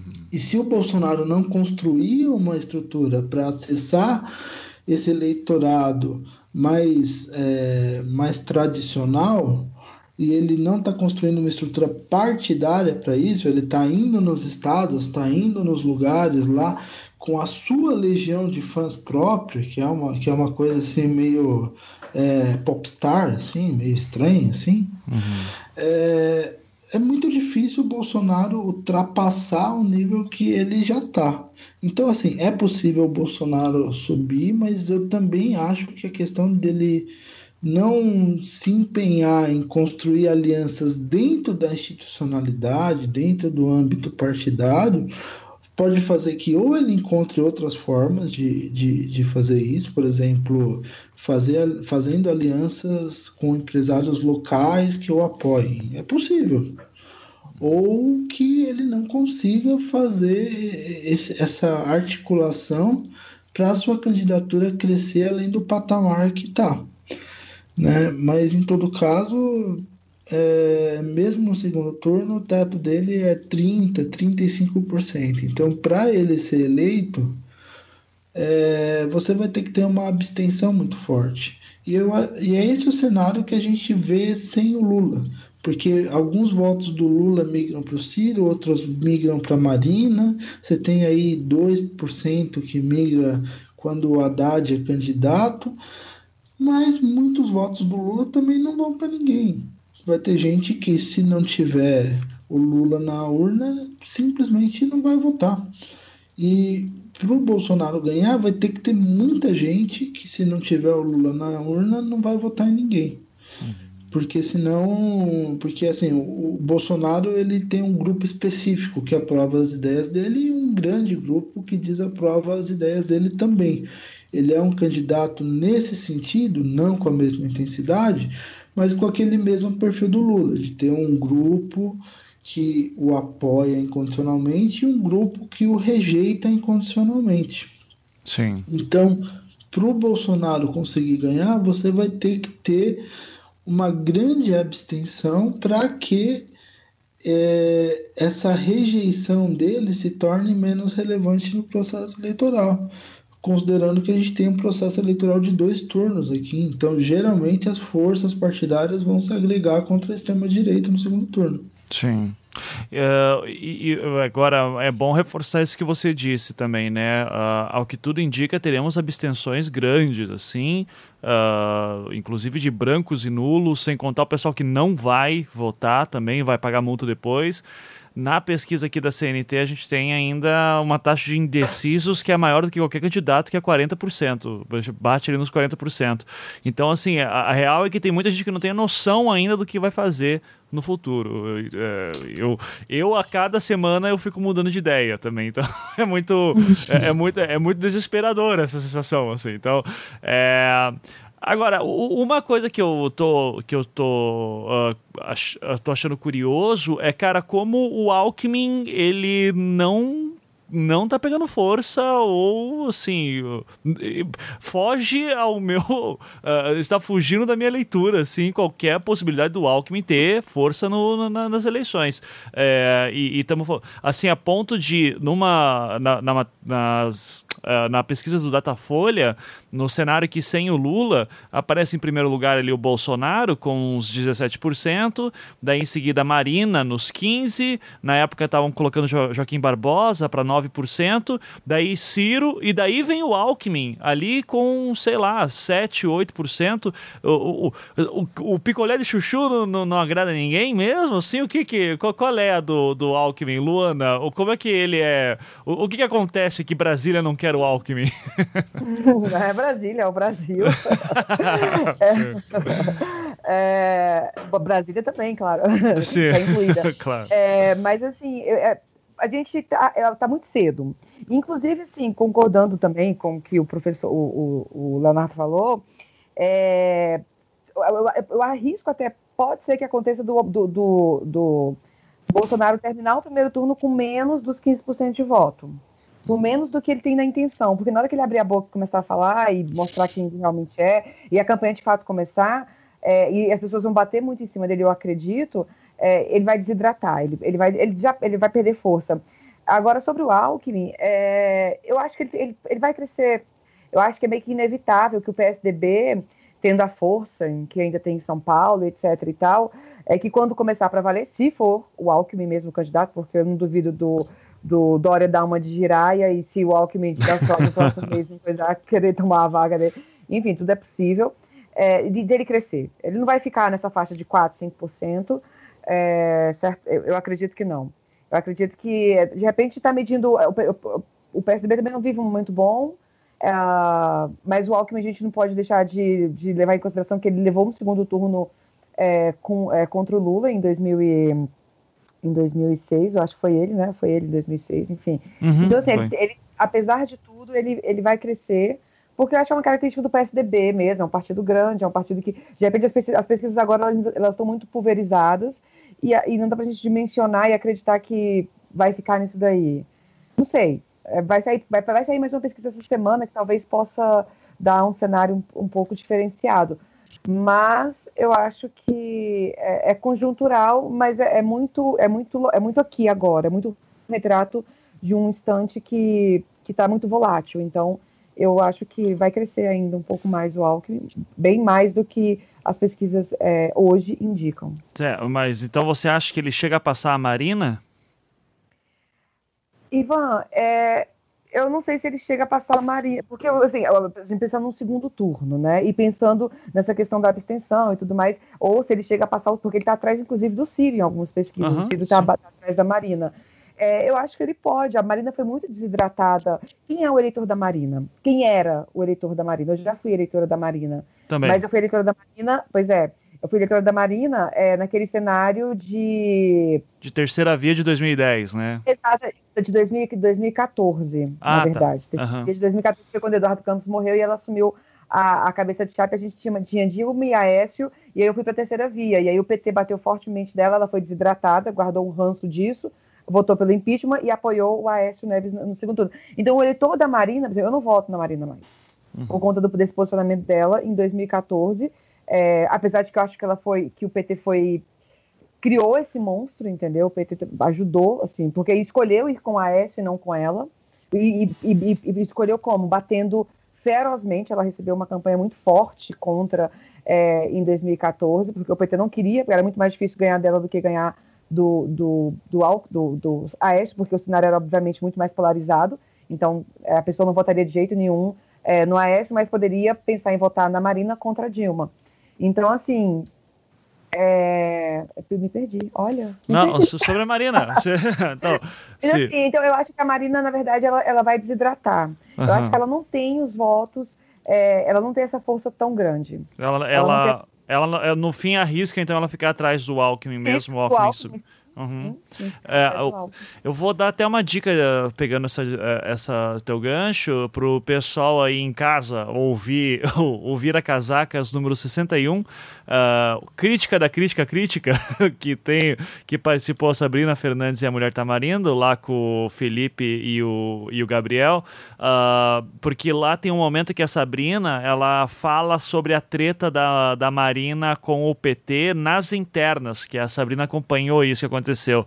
E tem a ver, salvo engano, com Belo Monte. Uh, e, e, daí como a Marina é, é, tretou direto, bateu de frente com a Dilma, isso antes de 2010, e daí depois que daí tem toda essa história, então, uh, desse ranço que foi construído na Marina em relação ao PT, e que é, é assim, né? Eu votei na Marina em 2010, eu estava postando na segunda via, na terceira via, perdão.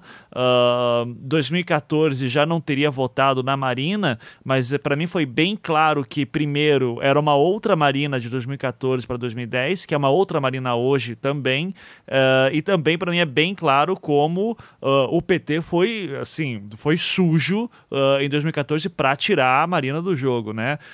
então eu não, eu não, duvido que a gente vai ver hoje uma Marina com sangue nos olhos agora para poder chegar ali e, e emplacar um segundo turno, pelo menos. O problema que eu acho que alguns políticos, o erro que alguns políticos cometem, cometeram, é que eles se transformam tanto, eles se modificam tanto que daqui a pouco ninguém mais os reconhece. Uhum. Então, assim, o eleitor da Marina, provavelmente boa parte da parte do eleitorado da Marina, não se reconhece mais na Marina, assim como o eleitorado aqui do Distrito Federal, de esquerda, que um dia tem, votou no Cristóvão Buarque, não também mais não se, não se enxerga no Cristóvão Buarque, uma pessoa que era de esquerda e apoiou o impeachment e, e apoiou bandeiras, é, projetos que é, flagrantemente contrários a uma agenda social é, do país e, e uma agenda de esquerda também. Então, assim, eu acho que essas pessoas elas se modificam tanto para se adequar ou para se. Ou, ou, com essas coisas. Política não é isso, política não é ranço. Política é, infelizmente, é você negociar e conversar com todo mundo. E, e essas pessoas que fazem isso e que são movidas por esse sentimento é, já mais mesquinho de dar revanche, ou você me fez, pisou no meu pé, agora eu vou pisar no teu pé a vida inteira, essas pessoas acabam é, não conseguindo o sucesso que poderiam ter tido. Uhum, perfeito. E aí, Léo, sobre a Marina e Alckmin não conseguir crescer, como é que vê é, isso aí tudo? Beleza. Bem, primeiro eu vou falar sobre o Alckmin, né, porque sendo aqui de São Paulo, eu acabo conhecendo um pouco melhor. Sim. O Alckmin ele tem um impedimento que, assim, além do PSDB estar rachado, que eu acho que é uma condição sine qua non do PSDB estar rachado, mas além do PSDB estar rachado, né, então você, você teve aí um, um, certo esvaziamento interno e a capacidade de mobilização do partido ele tá, ela está bem baixa, apesar, apesar de, de ser ainda uma das maiores forças políticas do país, sem nenhuma dúvida. O Alckmin ele tem uma característica que joga muito contra ele, que já jogou de alguma maneira em 2006 contra ele e que joga hoje contra ele de novo. Ao contrário do Serra, né? O Serra ele concorreu em 2002 e 2010 e assim ter, é, a gente pode fazer até avaliações da campanha do Serra, o que que aquilo gerou se foi, se foi bom, se foi ruim. Eu, particularmente, acho que foi ruim em alguns aspectos, mas não, não, não cabe aprofundar isso aqui. Ao contrário do Serra, que o Serra ele tinha uma visão mais cosmopolita e mais integrada da sociedade, o Alckmin, como governador e como político, ele é muito provinciano. Ele é extremamente provinciano. Ele governa São Paulo como se São Paulo fosse Pindamonhangaba. Ele é adepto daquelas pequenas negociações com prefeitos, com deputados estaduais, com vereadores. Então é uma maneira extremamente provinciana de você fazer política. No âmbito estadual, isso pode funcionar, como de fato funciona. Né? São Paulo está aí na mão do PSDB há 24 anos e só está arriscado de sair agora porque o candidato provavelmente será o Dória, que é um cara de, do, da onde a gente pode esperar qualquer coisa. Uhum. Mas é, no âmbito nacional, em que você tem que negociar em pé de igualdade com outros governadores, em que você tem que pensar na gestão integrada do território brasileiro, em que você tem que pensar além do provincianismo estadual, além daquela pequena coisa de você fazer, fazer favores para prefeitos. Então, assim, o Alckmin ele nem tem grandes marcas de governo aqui em São Paulo. O Alckmin ganhou a eleição de 2014 fazendo estrada vicinal pelo interior, reformulando o posto do Detran. Então, assim, são pequenas coisas em nível estadual que você não consegue refletir em nível federal. Para você conseguir ser eleito presidente, você tem que ter grandes marcas, você tem que ter grandes é, é, projetos, você tem que ter uma ideia de país que, nesse caso do PSDB, por mais que eu discordasse das ideias dele, era uma coisa que o Serra tinha muito mais do que o Alckmin tem. Então, é, isso já traz uma dificuldade muito grande do Alckmin crescer em âmbito nacional, embora eu ache que pela estrutura do PSDB ele vai crescer invariavelmente, ele vai pelo menos dobrar esse número, eu não consigo imaginar o PSDB com menos de 10% na eleição, e, e assim, e o fato do Alckmin ser muito provinciano faz com que ele tenha muita rejeição nos outros estados, fora de São Paulo. E não estou dizendo rejeição por parte da população só. Rejeição por parte dos políticos. Rejeição na hora de conseguir palanques. Rejeição na hora do político querer subir no palanque e estar tá lá junto com Alckmin. Tem muito político que, mesmo sendo conservador, mesmo tendo uma posição política mais ou menos parecida com a do Alckmin, ele não, ele prefere não subir no mesmo palanque que o Alckmin. Isso explica, por exemplo, a candidatura do Álvaro Dias. Sim. O Álvaro Dias é um desses caras que tem esse perfil mais ou menos similar ao do Alckmin mas que não vai subir no mesmo palanque do Alckmin, vai encar encarnar. E, e, e um permita-me dizer, para quem acha o, o, Alckmin provinciano, o Álvaro Dias é assim, show daí nesse sentido. Aqui, vem aqui do meu querido Paraná, que é a província por excelência. Mas enfim, desculpa, Léo, não podia deixar não, esse, essa bola que cai. Fica à vontade. Não, mas tá certo. Não, eu sou bloqueado então, pelo assim... Álvaro Dias no Twitter e fiquei magoado. Enfim, mas. É, desculpa. Então, é, essa, essa abordagem bastante provinciana por parte do Alckmin, ela, ela acaba prejudicando ele na hora dele conseguir palanques Brasil afora. E o, tanto que o Alckmin, o, o PSDB está cogitando aí uma aliança com o PMDB, do Temer. Uhum. Porque o Alckmin sabe que a única forma dele subir é apostando nos meios institucionais de fazer propaganda, de fazer marketing, de ter o maior tempo de TV possível. E se PSDB juntar com PSDB, com PMDB, fatalmente vai ter o maior tempo de TV entre os candidatos e vai fazer com que a candidatura Alckmin tenda a subir um pouco, mesmo defendendo todas as coisas que a gente sabe que estão aí associadas ao governo Temer. Então tem gente no PSDB fazendo a conta e pensando que assim a associação ao governo Temer vai custar menos caro do que o bônus de ter mais tempo de TV, de ter mais exposição nos meios institucionais. É, eu não sei se essa conta fecha e se essa aliança de fato vai se consolidar.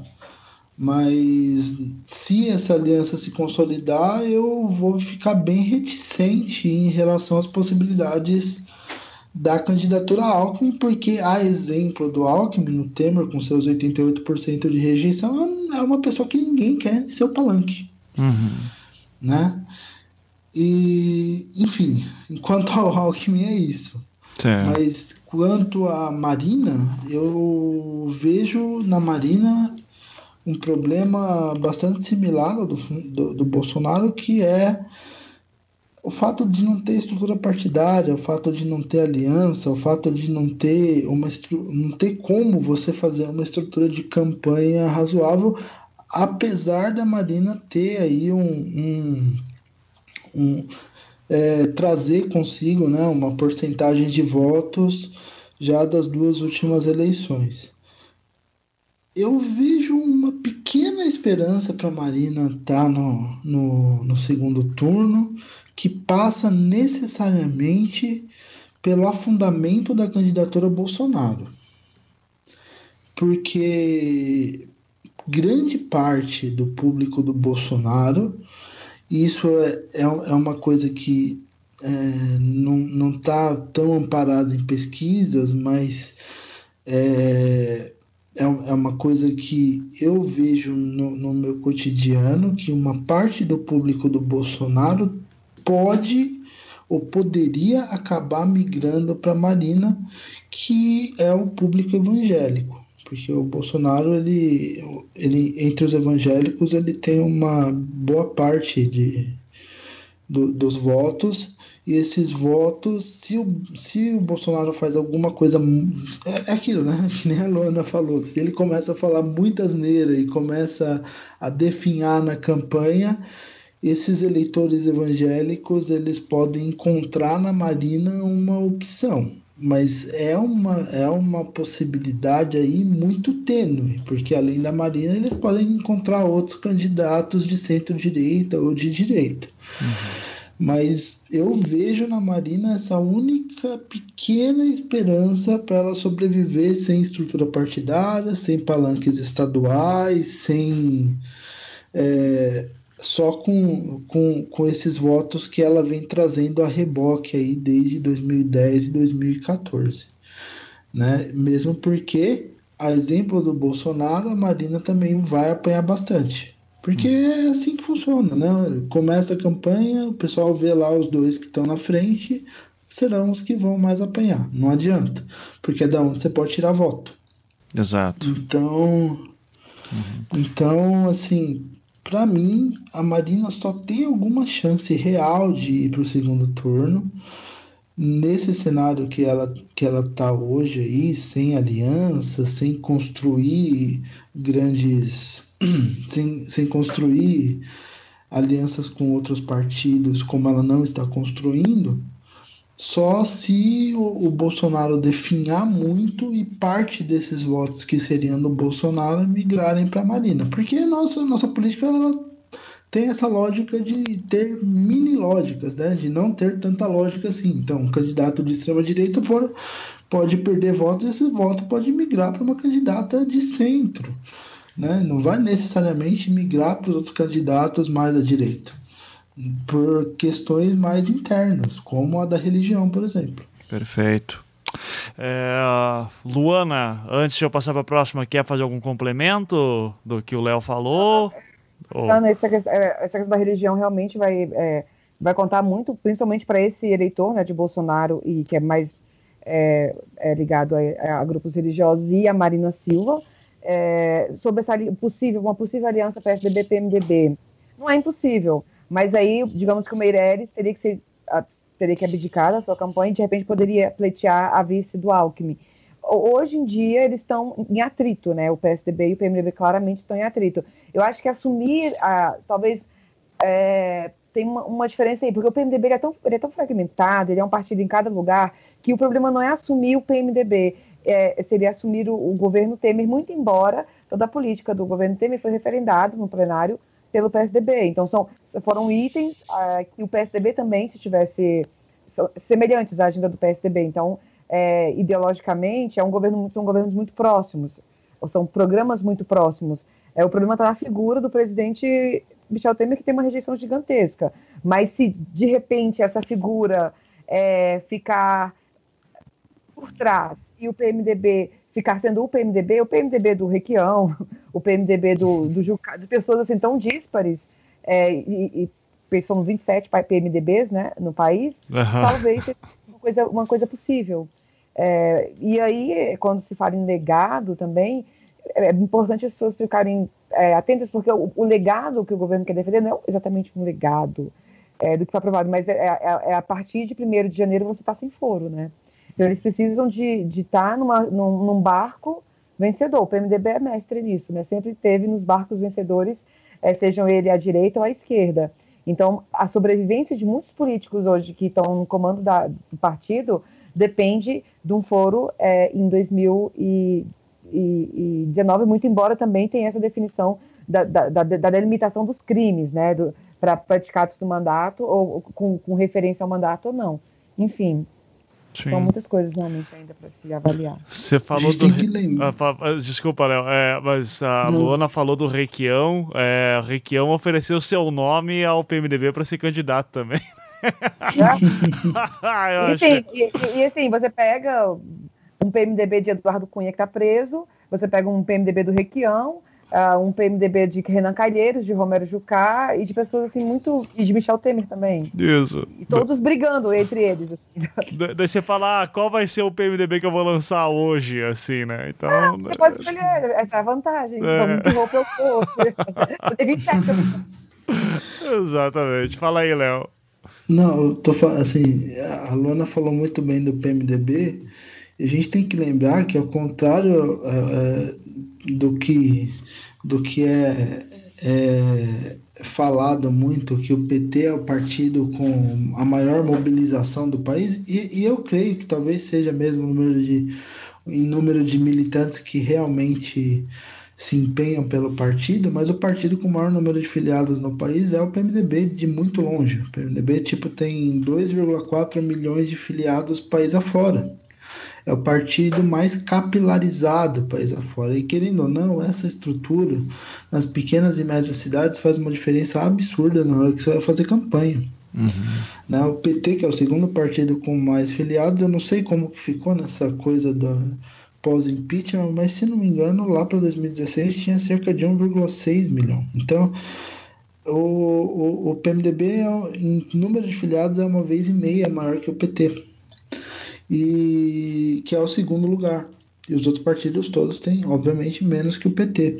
Mas é, para a gente ver que o PMDB, agora chama, que eles voltaram a se chamar MDB, é, eles estão eles têm uma máquina, uma estrutura partidária que é muito relevante e que dá um bônus para a candidatura, mesmo que é, que haja essa, essa rejeição do programa do Temer para qualquer candidatura. Seja candidatura do PSDB, seja candidatura própria, seja qualquer candidatura que eles apoiarem. Mesmo porque o, o PMDB tem esse perfil que a Luana falou, que o PMDB é um partido em cada lugar.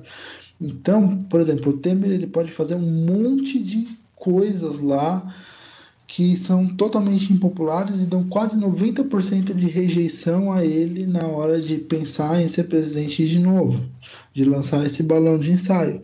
Mas é, não é automática a identificação do PMDB da pequena cidade com o PMDB do Temer. E o fato de não ser automática faz com que você tenha que fazer essa conta e pensar: poxa vida, o ônus de eu ter ao meu lado Temer, ele, ele vai ser grande a ponto de, é, de anular esse bônus que eu vou ter nas pequenas e médias cidades com uma militância do PMDB que está lá e vai fazer campanha para mim também, que nenhum outro partido tem? Uhum. Então, são contas que parecem simples, mas que são muito mais complexas na hora da gente pensar numa aliança, na hora da gente pensar num lançamento de candidatura, né, que acaba sendo não sendo tão simples assim. Sim. É, e, e aí, Léo, só para complementar, eu peguei claro. aqui os dados da, da eleição de 2016. PMDB saiu daquela eleição, que é para o municipal, né? Com 1.028 prefeituras. O Brasil tem 5.570, uma coisa assim, de, de municípios, Isso. e um quinto está nas mãos do PMDB. E eu arrisco a dizer que a eleição municipal ela é mais importante para o PMDB como do, do ponto de vista estratégico Sim. do que essa eleição é, que nós temos agora é, esse ano eleição presidencial, porque é ali que é, é ali que o partido se fortalece. O PMDB é o PMDB, é o que é, não é por, pelas disputas ou pela possibilidade de presidência da República, tanto é que o partido nunca foi assim é, tão. Eu preciso ter candidato à presidência. Não, ele, ele geralmente ele se coliga, ele apoia mas é, é, é, do, é, do, que lança candidato. Ele não se arrisca muito nisso. O, o, trabalho dele é um trabalho que dá certo, tendo visto o poder que o PMDB tem, muito embora sejam vários partidos, vários PMDBs, mas nisso, na eleição municipal, que é o partido que tem um quinto uh, das prefeituras do país. E isso é decisivo em qualquer campanha política majoritária, qualquer campanha política é, nacional para a presidência e enfim. É. E, e, não, e assim, é, desculpa, Ivan. Não, não fica à vontade. Não, e não é à toa que o PMDB sempre foi o principal defensor do municipalismo no Brasil. Foi por causa do PMDB, em grande parte, por causa do, do, esforço que o PMDB fez, que o Brasil ele é o único caso do mundo de ter uma federação com três entes federativos: União, Estado e município. Uhum. Porque o PMDB sempre lutou para conferir força ao município. E, e, essa organização federativa que o Brasil tem hoje, que dá bastante força ao município, embora é, exista, exista, exista muita coisa a ser rediscutida, tem origem lá na Constituição de 1988, em que o, que o PMDB fez um grande esforço para que isso acontecesse. E, inclusive, é, é uma das coisas que incomoda a gente quando a gente busca, sei lá, uma coisa que deveria existir chamada coerência partidária, né? Quando a gente começa a pensar assim de, poxa, mas o PT uh, ficou falando que estava sofrendo um golpe do Michel Temer, que é do PMDB, e aqui na minha cidade ou no meu estado ele está fazendo coligação com o PMDB, e quando não faz coligações mais bizarras do tipo uh, PT PT, PSDB, como volta e meia acontece no interior. E daí a gente, é, a gente tem sempre que lembrar o tamanho que o Brasil é e como. Isso é uma coisa que o Ciro Gomes falou numa entrevista que eu vi há um tempo atrás, que dizia assim: Poxa, Ciro, mas você já mudou de, de partido um milhão de vezes, como é que a gente pode esperar qualquer coerência de você? Ele fala: Escuta, na realidade que eu tinha era um partido ou outro, então. Uh, às vezes, dependendo do local onde você está e do momento em que você está, você tem um, um, um, limite de opções para qual partido votar. Uh, e não preciso ir tão longe. Aqui em Curitiba, pelo menos, uh, a esquerda é PMDB. É, é PMDB e o, o PT nunca ganhou eleição nenhuma aqui, no executivo, pelo menos. É, então, o, o, governador de, mais próximo da esquerda que a gente teve aqui foi Requião. É, prefeito em Curitiba foi o Gustavo Fruit, que foi que era do PDT, é, pelo menos recentemente, né? Não indo para década de 80. É, então é muito complicado, assim, às vezes a gente querer uma coerência que venha desde o município até a federação uh, em questão partidária. É óbvio que você vai ter daí esses, uh, essas hidras aí de várias cabeças dentro desses partidos, ainda mais no partido do tamanho do PMDB, que tem, que é, ainda vem desde a época do partido de oposição uh, à ditadura militar, né, durante o governo militar brasileiro. Então, não à toa voltaram pro MDB agora com a, querendo apostar para a memória afetiva da, da, galera, né? Então, uh, uhum. mas enfim, é só para mostrar também, é só para reforçar e dar, fechar esse ponto de como é, é, difícil você às vezes entender a política brasileira, vista essa complexidade que tem uh, Brasil adentro, né? Então, e deixa eu só dar um exemplo. Claro, pode é, falar. Disso, o Valdir Maranhão no, no Maranhão estava negociando entrar no PT e aí de, de, última hora entrou no PSDB, ele estava negociando com as duas legendas, assim. é, e isso foi agora, entendeu? E ele foi aquele cara que, o negócio da revogação do impeachment, a confusão da porra lá na Câmara na época do impeachment, é, e aí ele ele estava negociando aqui, a, a, mês passado, se ia pro PMDB, ou se ia pro PT, ou se ia pro PSDB, acabou indo pro PSDB. Isso. Mas estava tudo certo para ir pro PT. Então, coerência é uma coisa muito fluida é. ambiente político. Não, e muito regional, né? Depende muito do, do interesse do cara, assim, então... A, aqui em Curitiba, eu digo claro, assim, se o cara, por exemplo, quer se candidatar... Eu, eu conheço um caso que foi assim, é, o cara, ele ideologicamente se identificava ao PSOL, mas ele jamais iria se eleger como vereador no PSOL, porque tem muita pouca força aqui no, em Curitiba, daí ele mudou pro PT, porque era a coisa mais próxima, assim, para ele não ia... para ele não ter que apelar para um PMDB, assim, de repente. É, é complicado. Cada local vai ter suas características.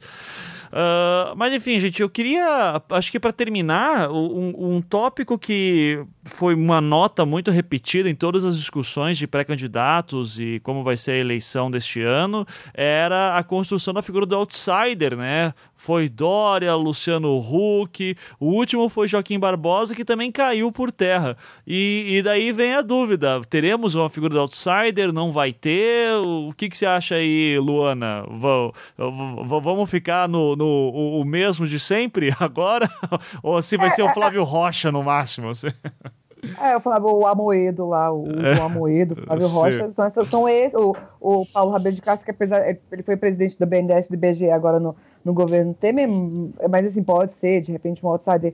Na verdade, não tem. No final das contas, chegamos aqui, né, com os principais candidatos são políticos. É, Lula, Jair Bolsonaro, Geraldo Alckmin, Marina, Ciro, é, enfim, todos, Manuela, o Boulos, todos eles é, são de certa forma, exercem ali, fazem um trabalho político. Mesmo mais recente, mesmo Boulos, ele tem uma liderança política, né, no grupo de movimento social. Então, acabou que os outsiders, é, a não ser que o outsider lá de São Paulo, bonitinho lá, deu o giraia no alto, era outsider, né, o Dória, e agora, e venha com essa bandeira, mas meio que isso caiu em desuso, né? Interessante, é. realmente. Uhum.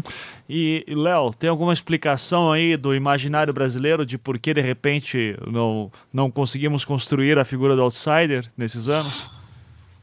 É porque o outsider aqui no Brasil, né, à medida que, vai, que, a, que a eleição vai se aproximando, ele tem que ter algumas características específicas.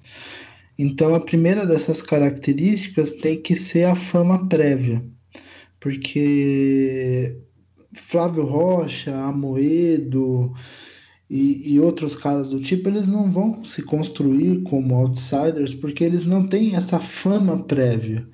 Então, Fama prévia em que sentido? Em sentido de ser uma pessoa pública antes da eleição.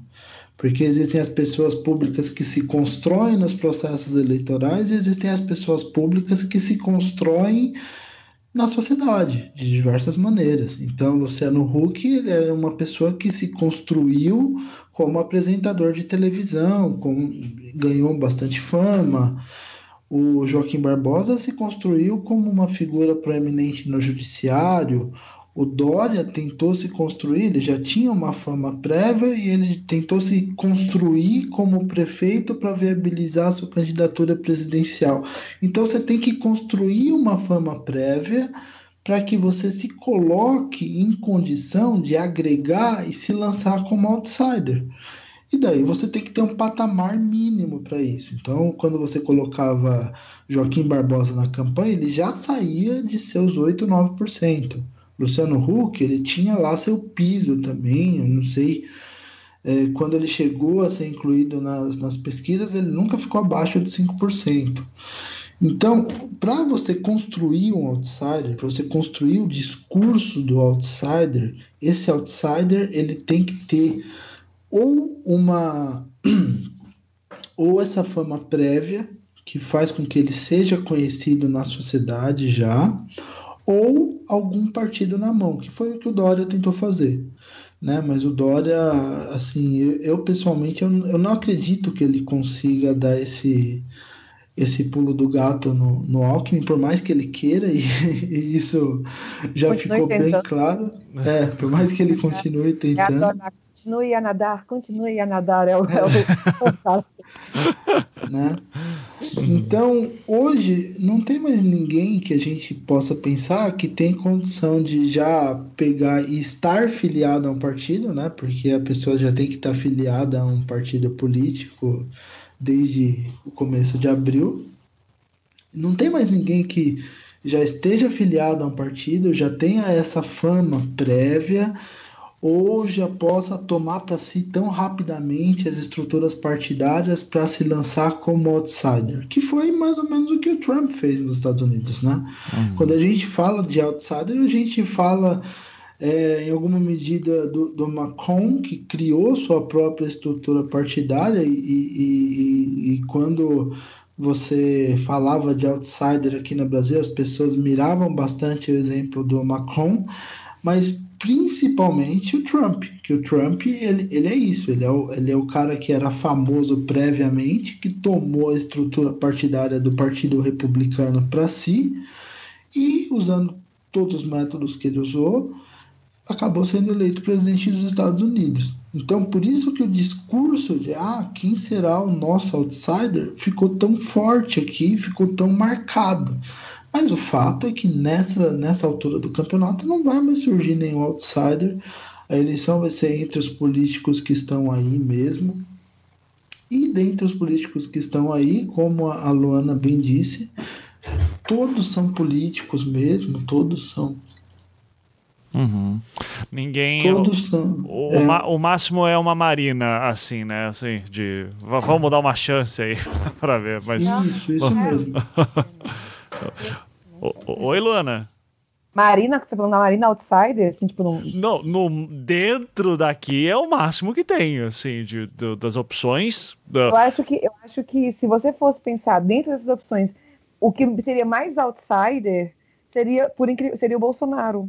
Porque é o, é o que não. É porque o, qual, é a, qual é a bandeira do outsider? Eu não compactou com essa política que é feita aí com essa, com essa, com essa, com essa coisa, né? Por exemplo, buscar, buscar uma coisa de fora para limpar o que tem dentro. E, e talvez de, dentro desses candidatos, o único que não tem essa inserção estru, é, estruturada, é, politicamente falando, é, é o inominável. Uhum. então, assim, se gente pensar num outsider, como uma figura nesse sentido, a Marina foi senadora, feminista, foi tá, até o, enfim, eu, eu, não vejo muito não. Ah, mas até aí o Dória também tinha sido secretário da Embratur, coisa assim, então as pessoas esquecem, né? é? É, é, é. Enfim. Não, não, é. É, é, porque assim, eu digo que de um lado, eu concordo contigo do, do Bolsonaro ser essa figura que daí rejeita o, o status quo político, uh, mas a, a, Marina, mas ele faz isso através de uma, de, de uma cisão, né? A Marina já faz pela conciliação no famoso discurso de vou pegar o melhor dos dois mundos. E, e eu acho que o Brasil, o brasileiro em geral, ele está querendo justamente esse, essa figura conciliadora, centrona que, sabe, vai conseguir conciliar todo é, mundo de novo né? Será? Será? Não sei. Eu, eu, assim, é a minha aposta, porque eu vejo a força. Uh, eu, eu, vejo isso de novo, né? Tô, tô limitado à minha experiência uh, do meu dia a dia. É, eu vejo pessoas que são. Uh, que não se identificam como esquerda, uh, olhando, por exemplo, para um Ciro Gomes e dizendo que acha interessante. A esquerda, obviamente, não vai dizer que o Ciro é de esquerda, mas a gente aqui entre nós vamos dizer que ele se identifica assim, mais ou menos. Tá? A gente vai colocar lá no Political Compass, pelo menos estado de bem-estar social, assim, vamos pensar nesse sentido. É, e, então, assim, eu vejo o Ciro como, o Ciro como uma figura conciliadora, Uh, assim como o Lula foi em 2002, e eu vejo a Marina também tentando apontar para isso. Uh, mas, e, e, o outsider, teoricamente, seria esse cara que diz assim: não, sou o gestor que vai resolver tudo isso. Eu não sei também se o Dória quem, uh, falou tanto isso, fez tanta merda depois que o, o a gente ficou tipo, tá, tá, não, não acredito mais nessa, vamos para outro lado, sabe? Então, eu acho que vai ser uma eleição interessante para ver quão, o, quão que a gente vai para o discurso extremista e quanto que vai para a conciliação mesmo. Eu aposto que no fim das contas a gente vai acabar indo para conciliação. Não acho que um Bolsonaro consiga puxar mais uh, do que esse teto aí que ele bateu 17, 18%, assim, mesmo no melhor momento, uh, mesmo que ele sobreviva a debates e tudo isso. Mas, enfim, né? Vamos ver o que, que vai acontecer. Uh, Vamos lá, algum pensamento final para terminar? Luana, quer, quer fazer alguma consideração final aí? Ah, eu, uh, enfim, não, vamos esperar, né? Vamos tentar aumentar a dose do ansiolítico, porque eu acho que ainda vai demorar um pouquinho, entendeu? Eu acho que uh, a gente está com pressa porque a gente quer que a coisa se, se resolva, mas eu acho que ainda vai levar um tempinho. É, e, e, daqui a pouco a gente entra em Copa do Mundo Exato. e essas coisas vão ficar um pouco Então eu acho que depois do dia 14, 15 de julho, acho que deve ser por aí que acaba a Copa, não, tem, não sei, é, é que as coisas vão estar realmente definidas, então é, é paciência. É, mas, enfim, as coisas estão caminhando, no meu ponto de vista, para uma estabilidade no sentido de que aqueles.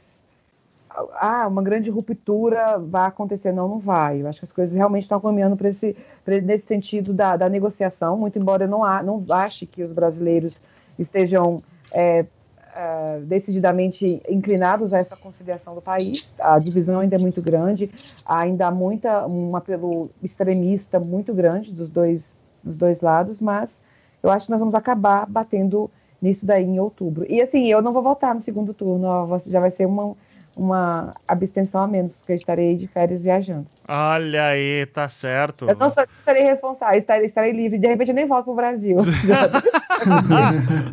eu, já, eu já boto no primeiro turno e já fico por lá mesmo. legal, legal. Eu aqui tô vendo que, cara, a Copa do Mundo começa dia 14 de junho. Que, que maravilha que vai ser isso. Sinto saudade de Copa. então, legal. Bacana. A Rússia. A Rússia, imagina o que não vai acontecer, né? Muito jogo de madrugada. É isso. Ou de manhã, né? Acho que vai ser de manhã os jogos, em geral.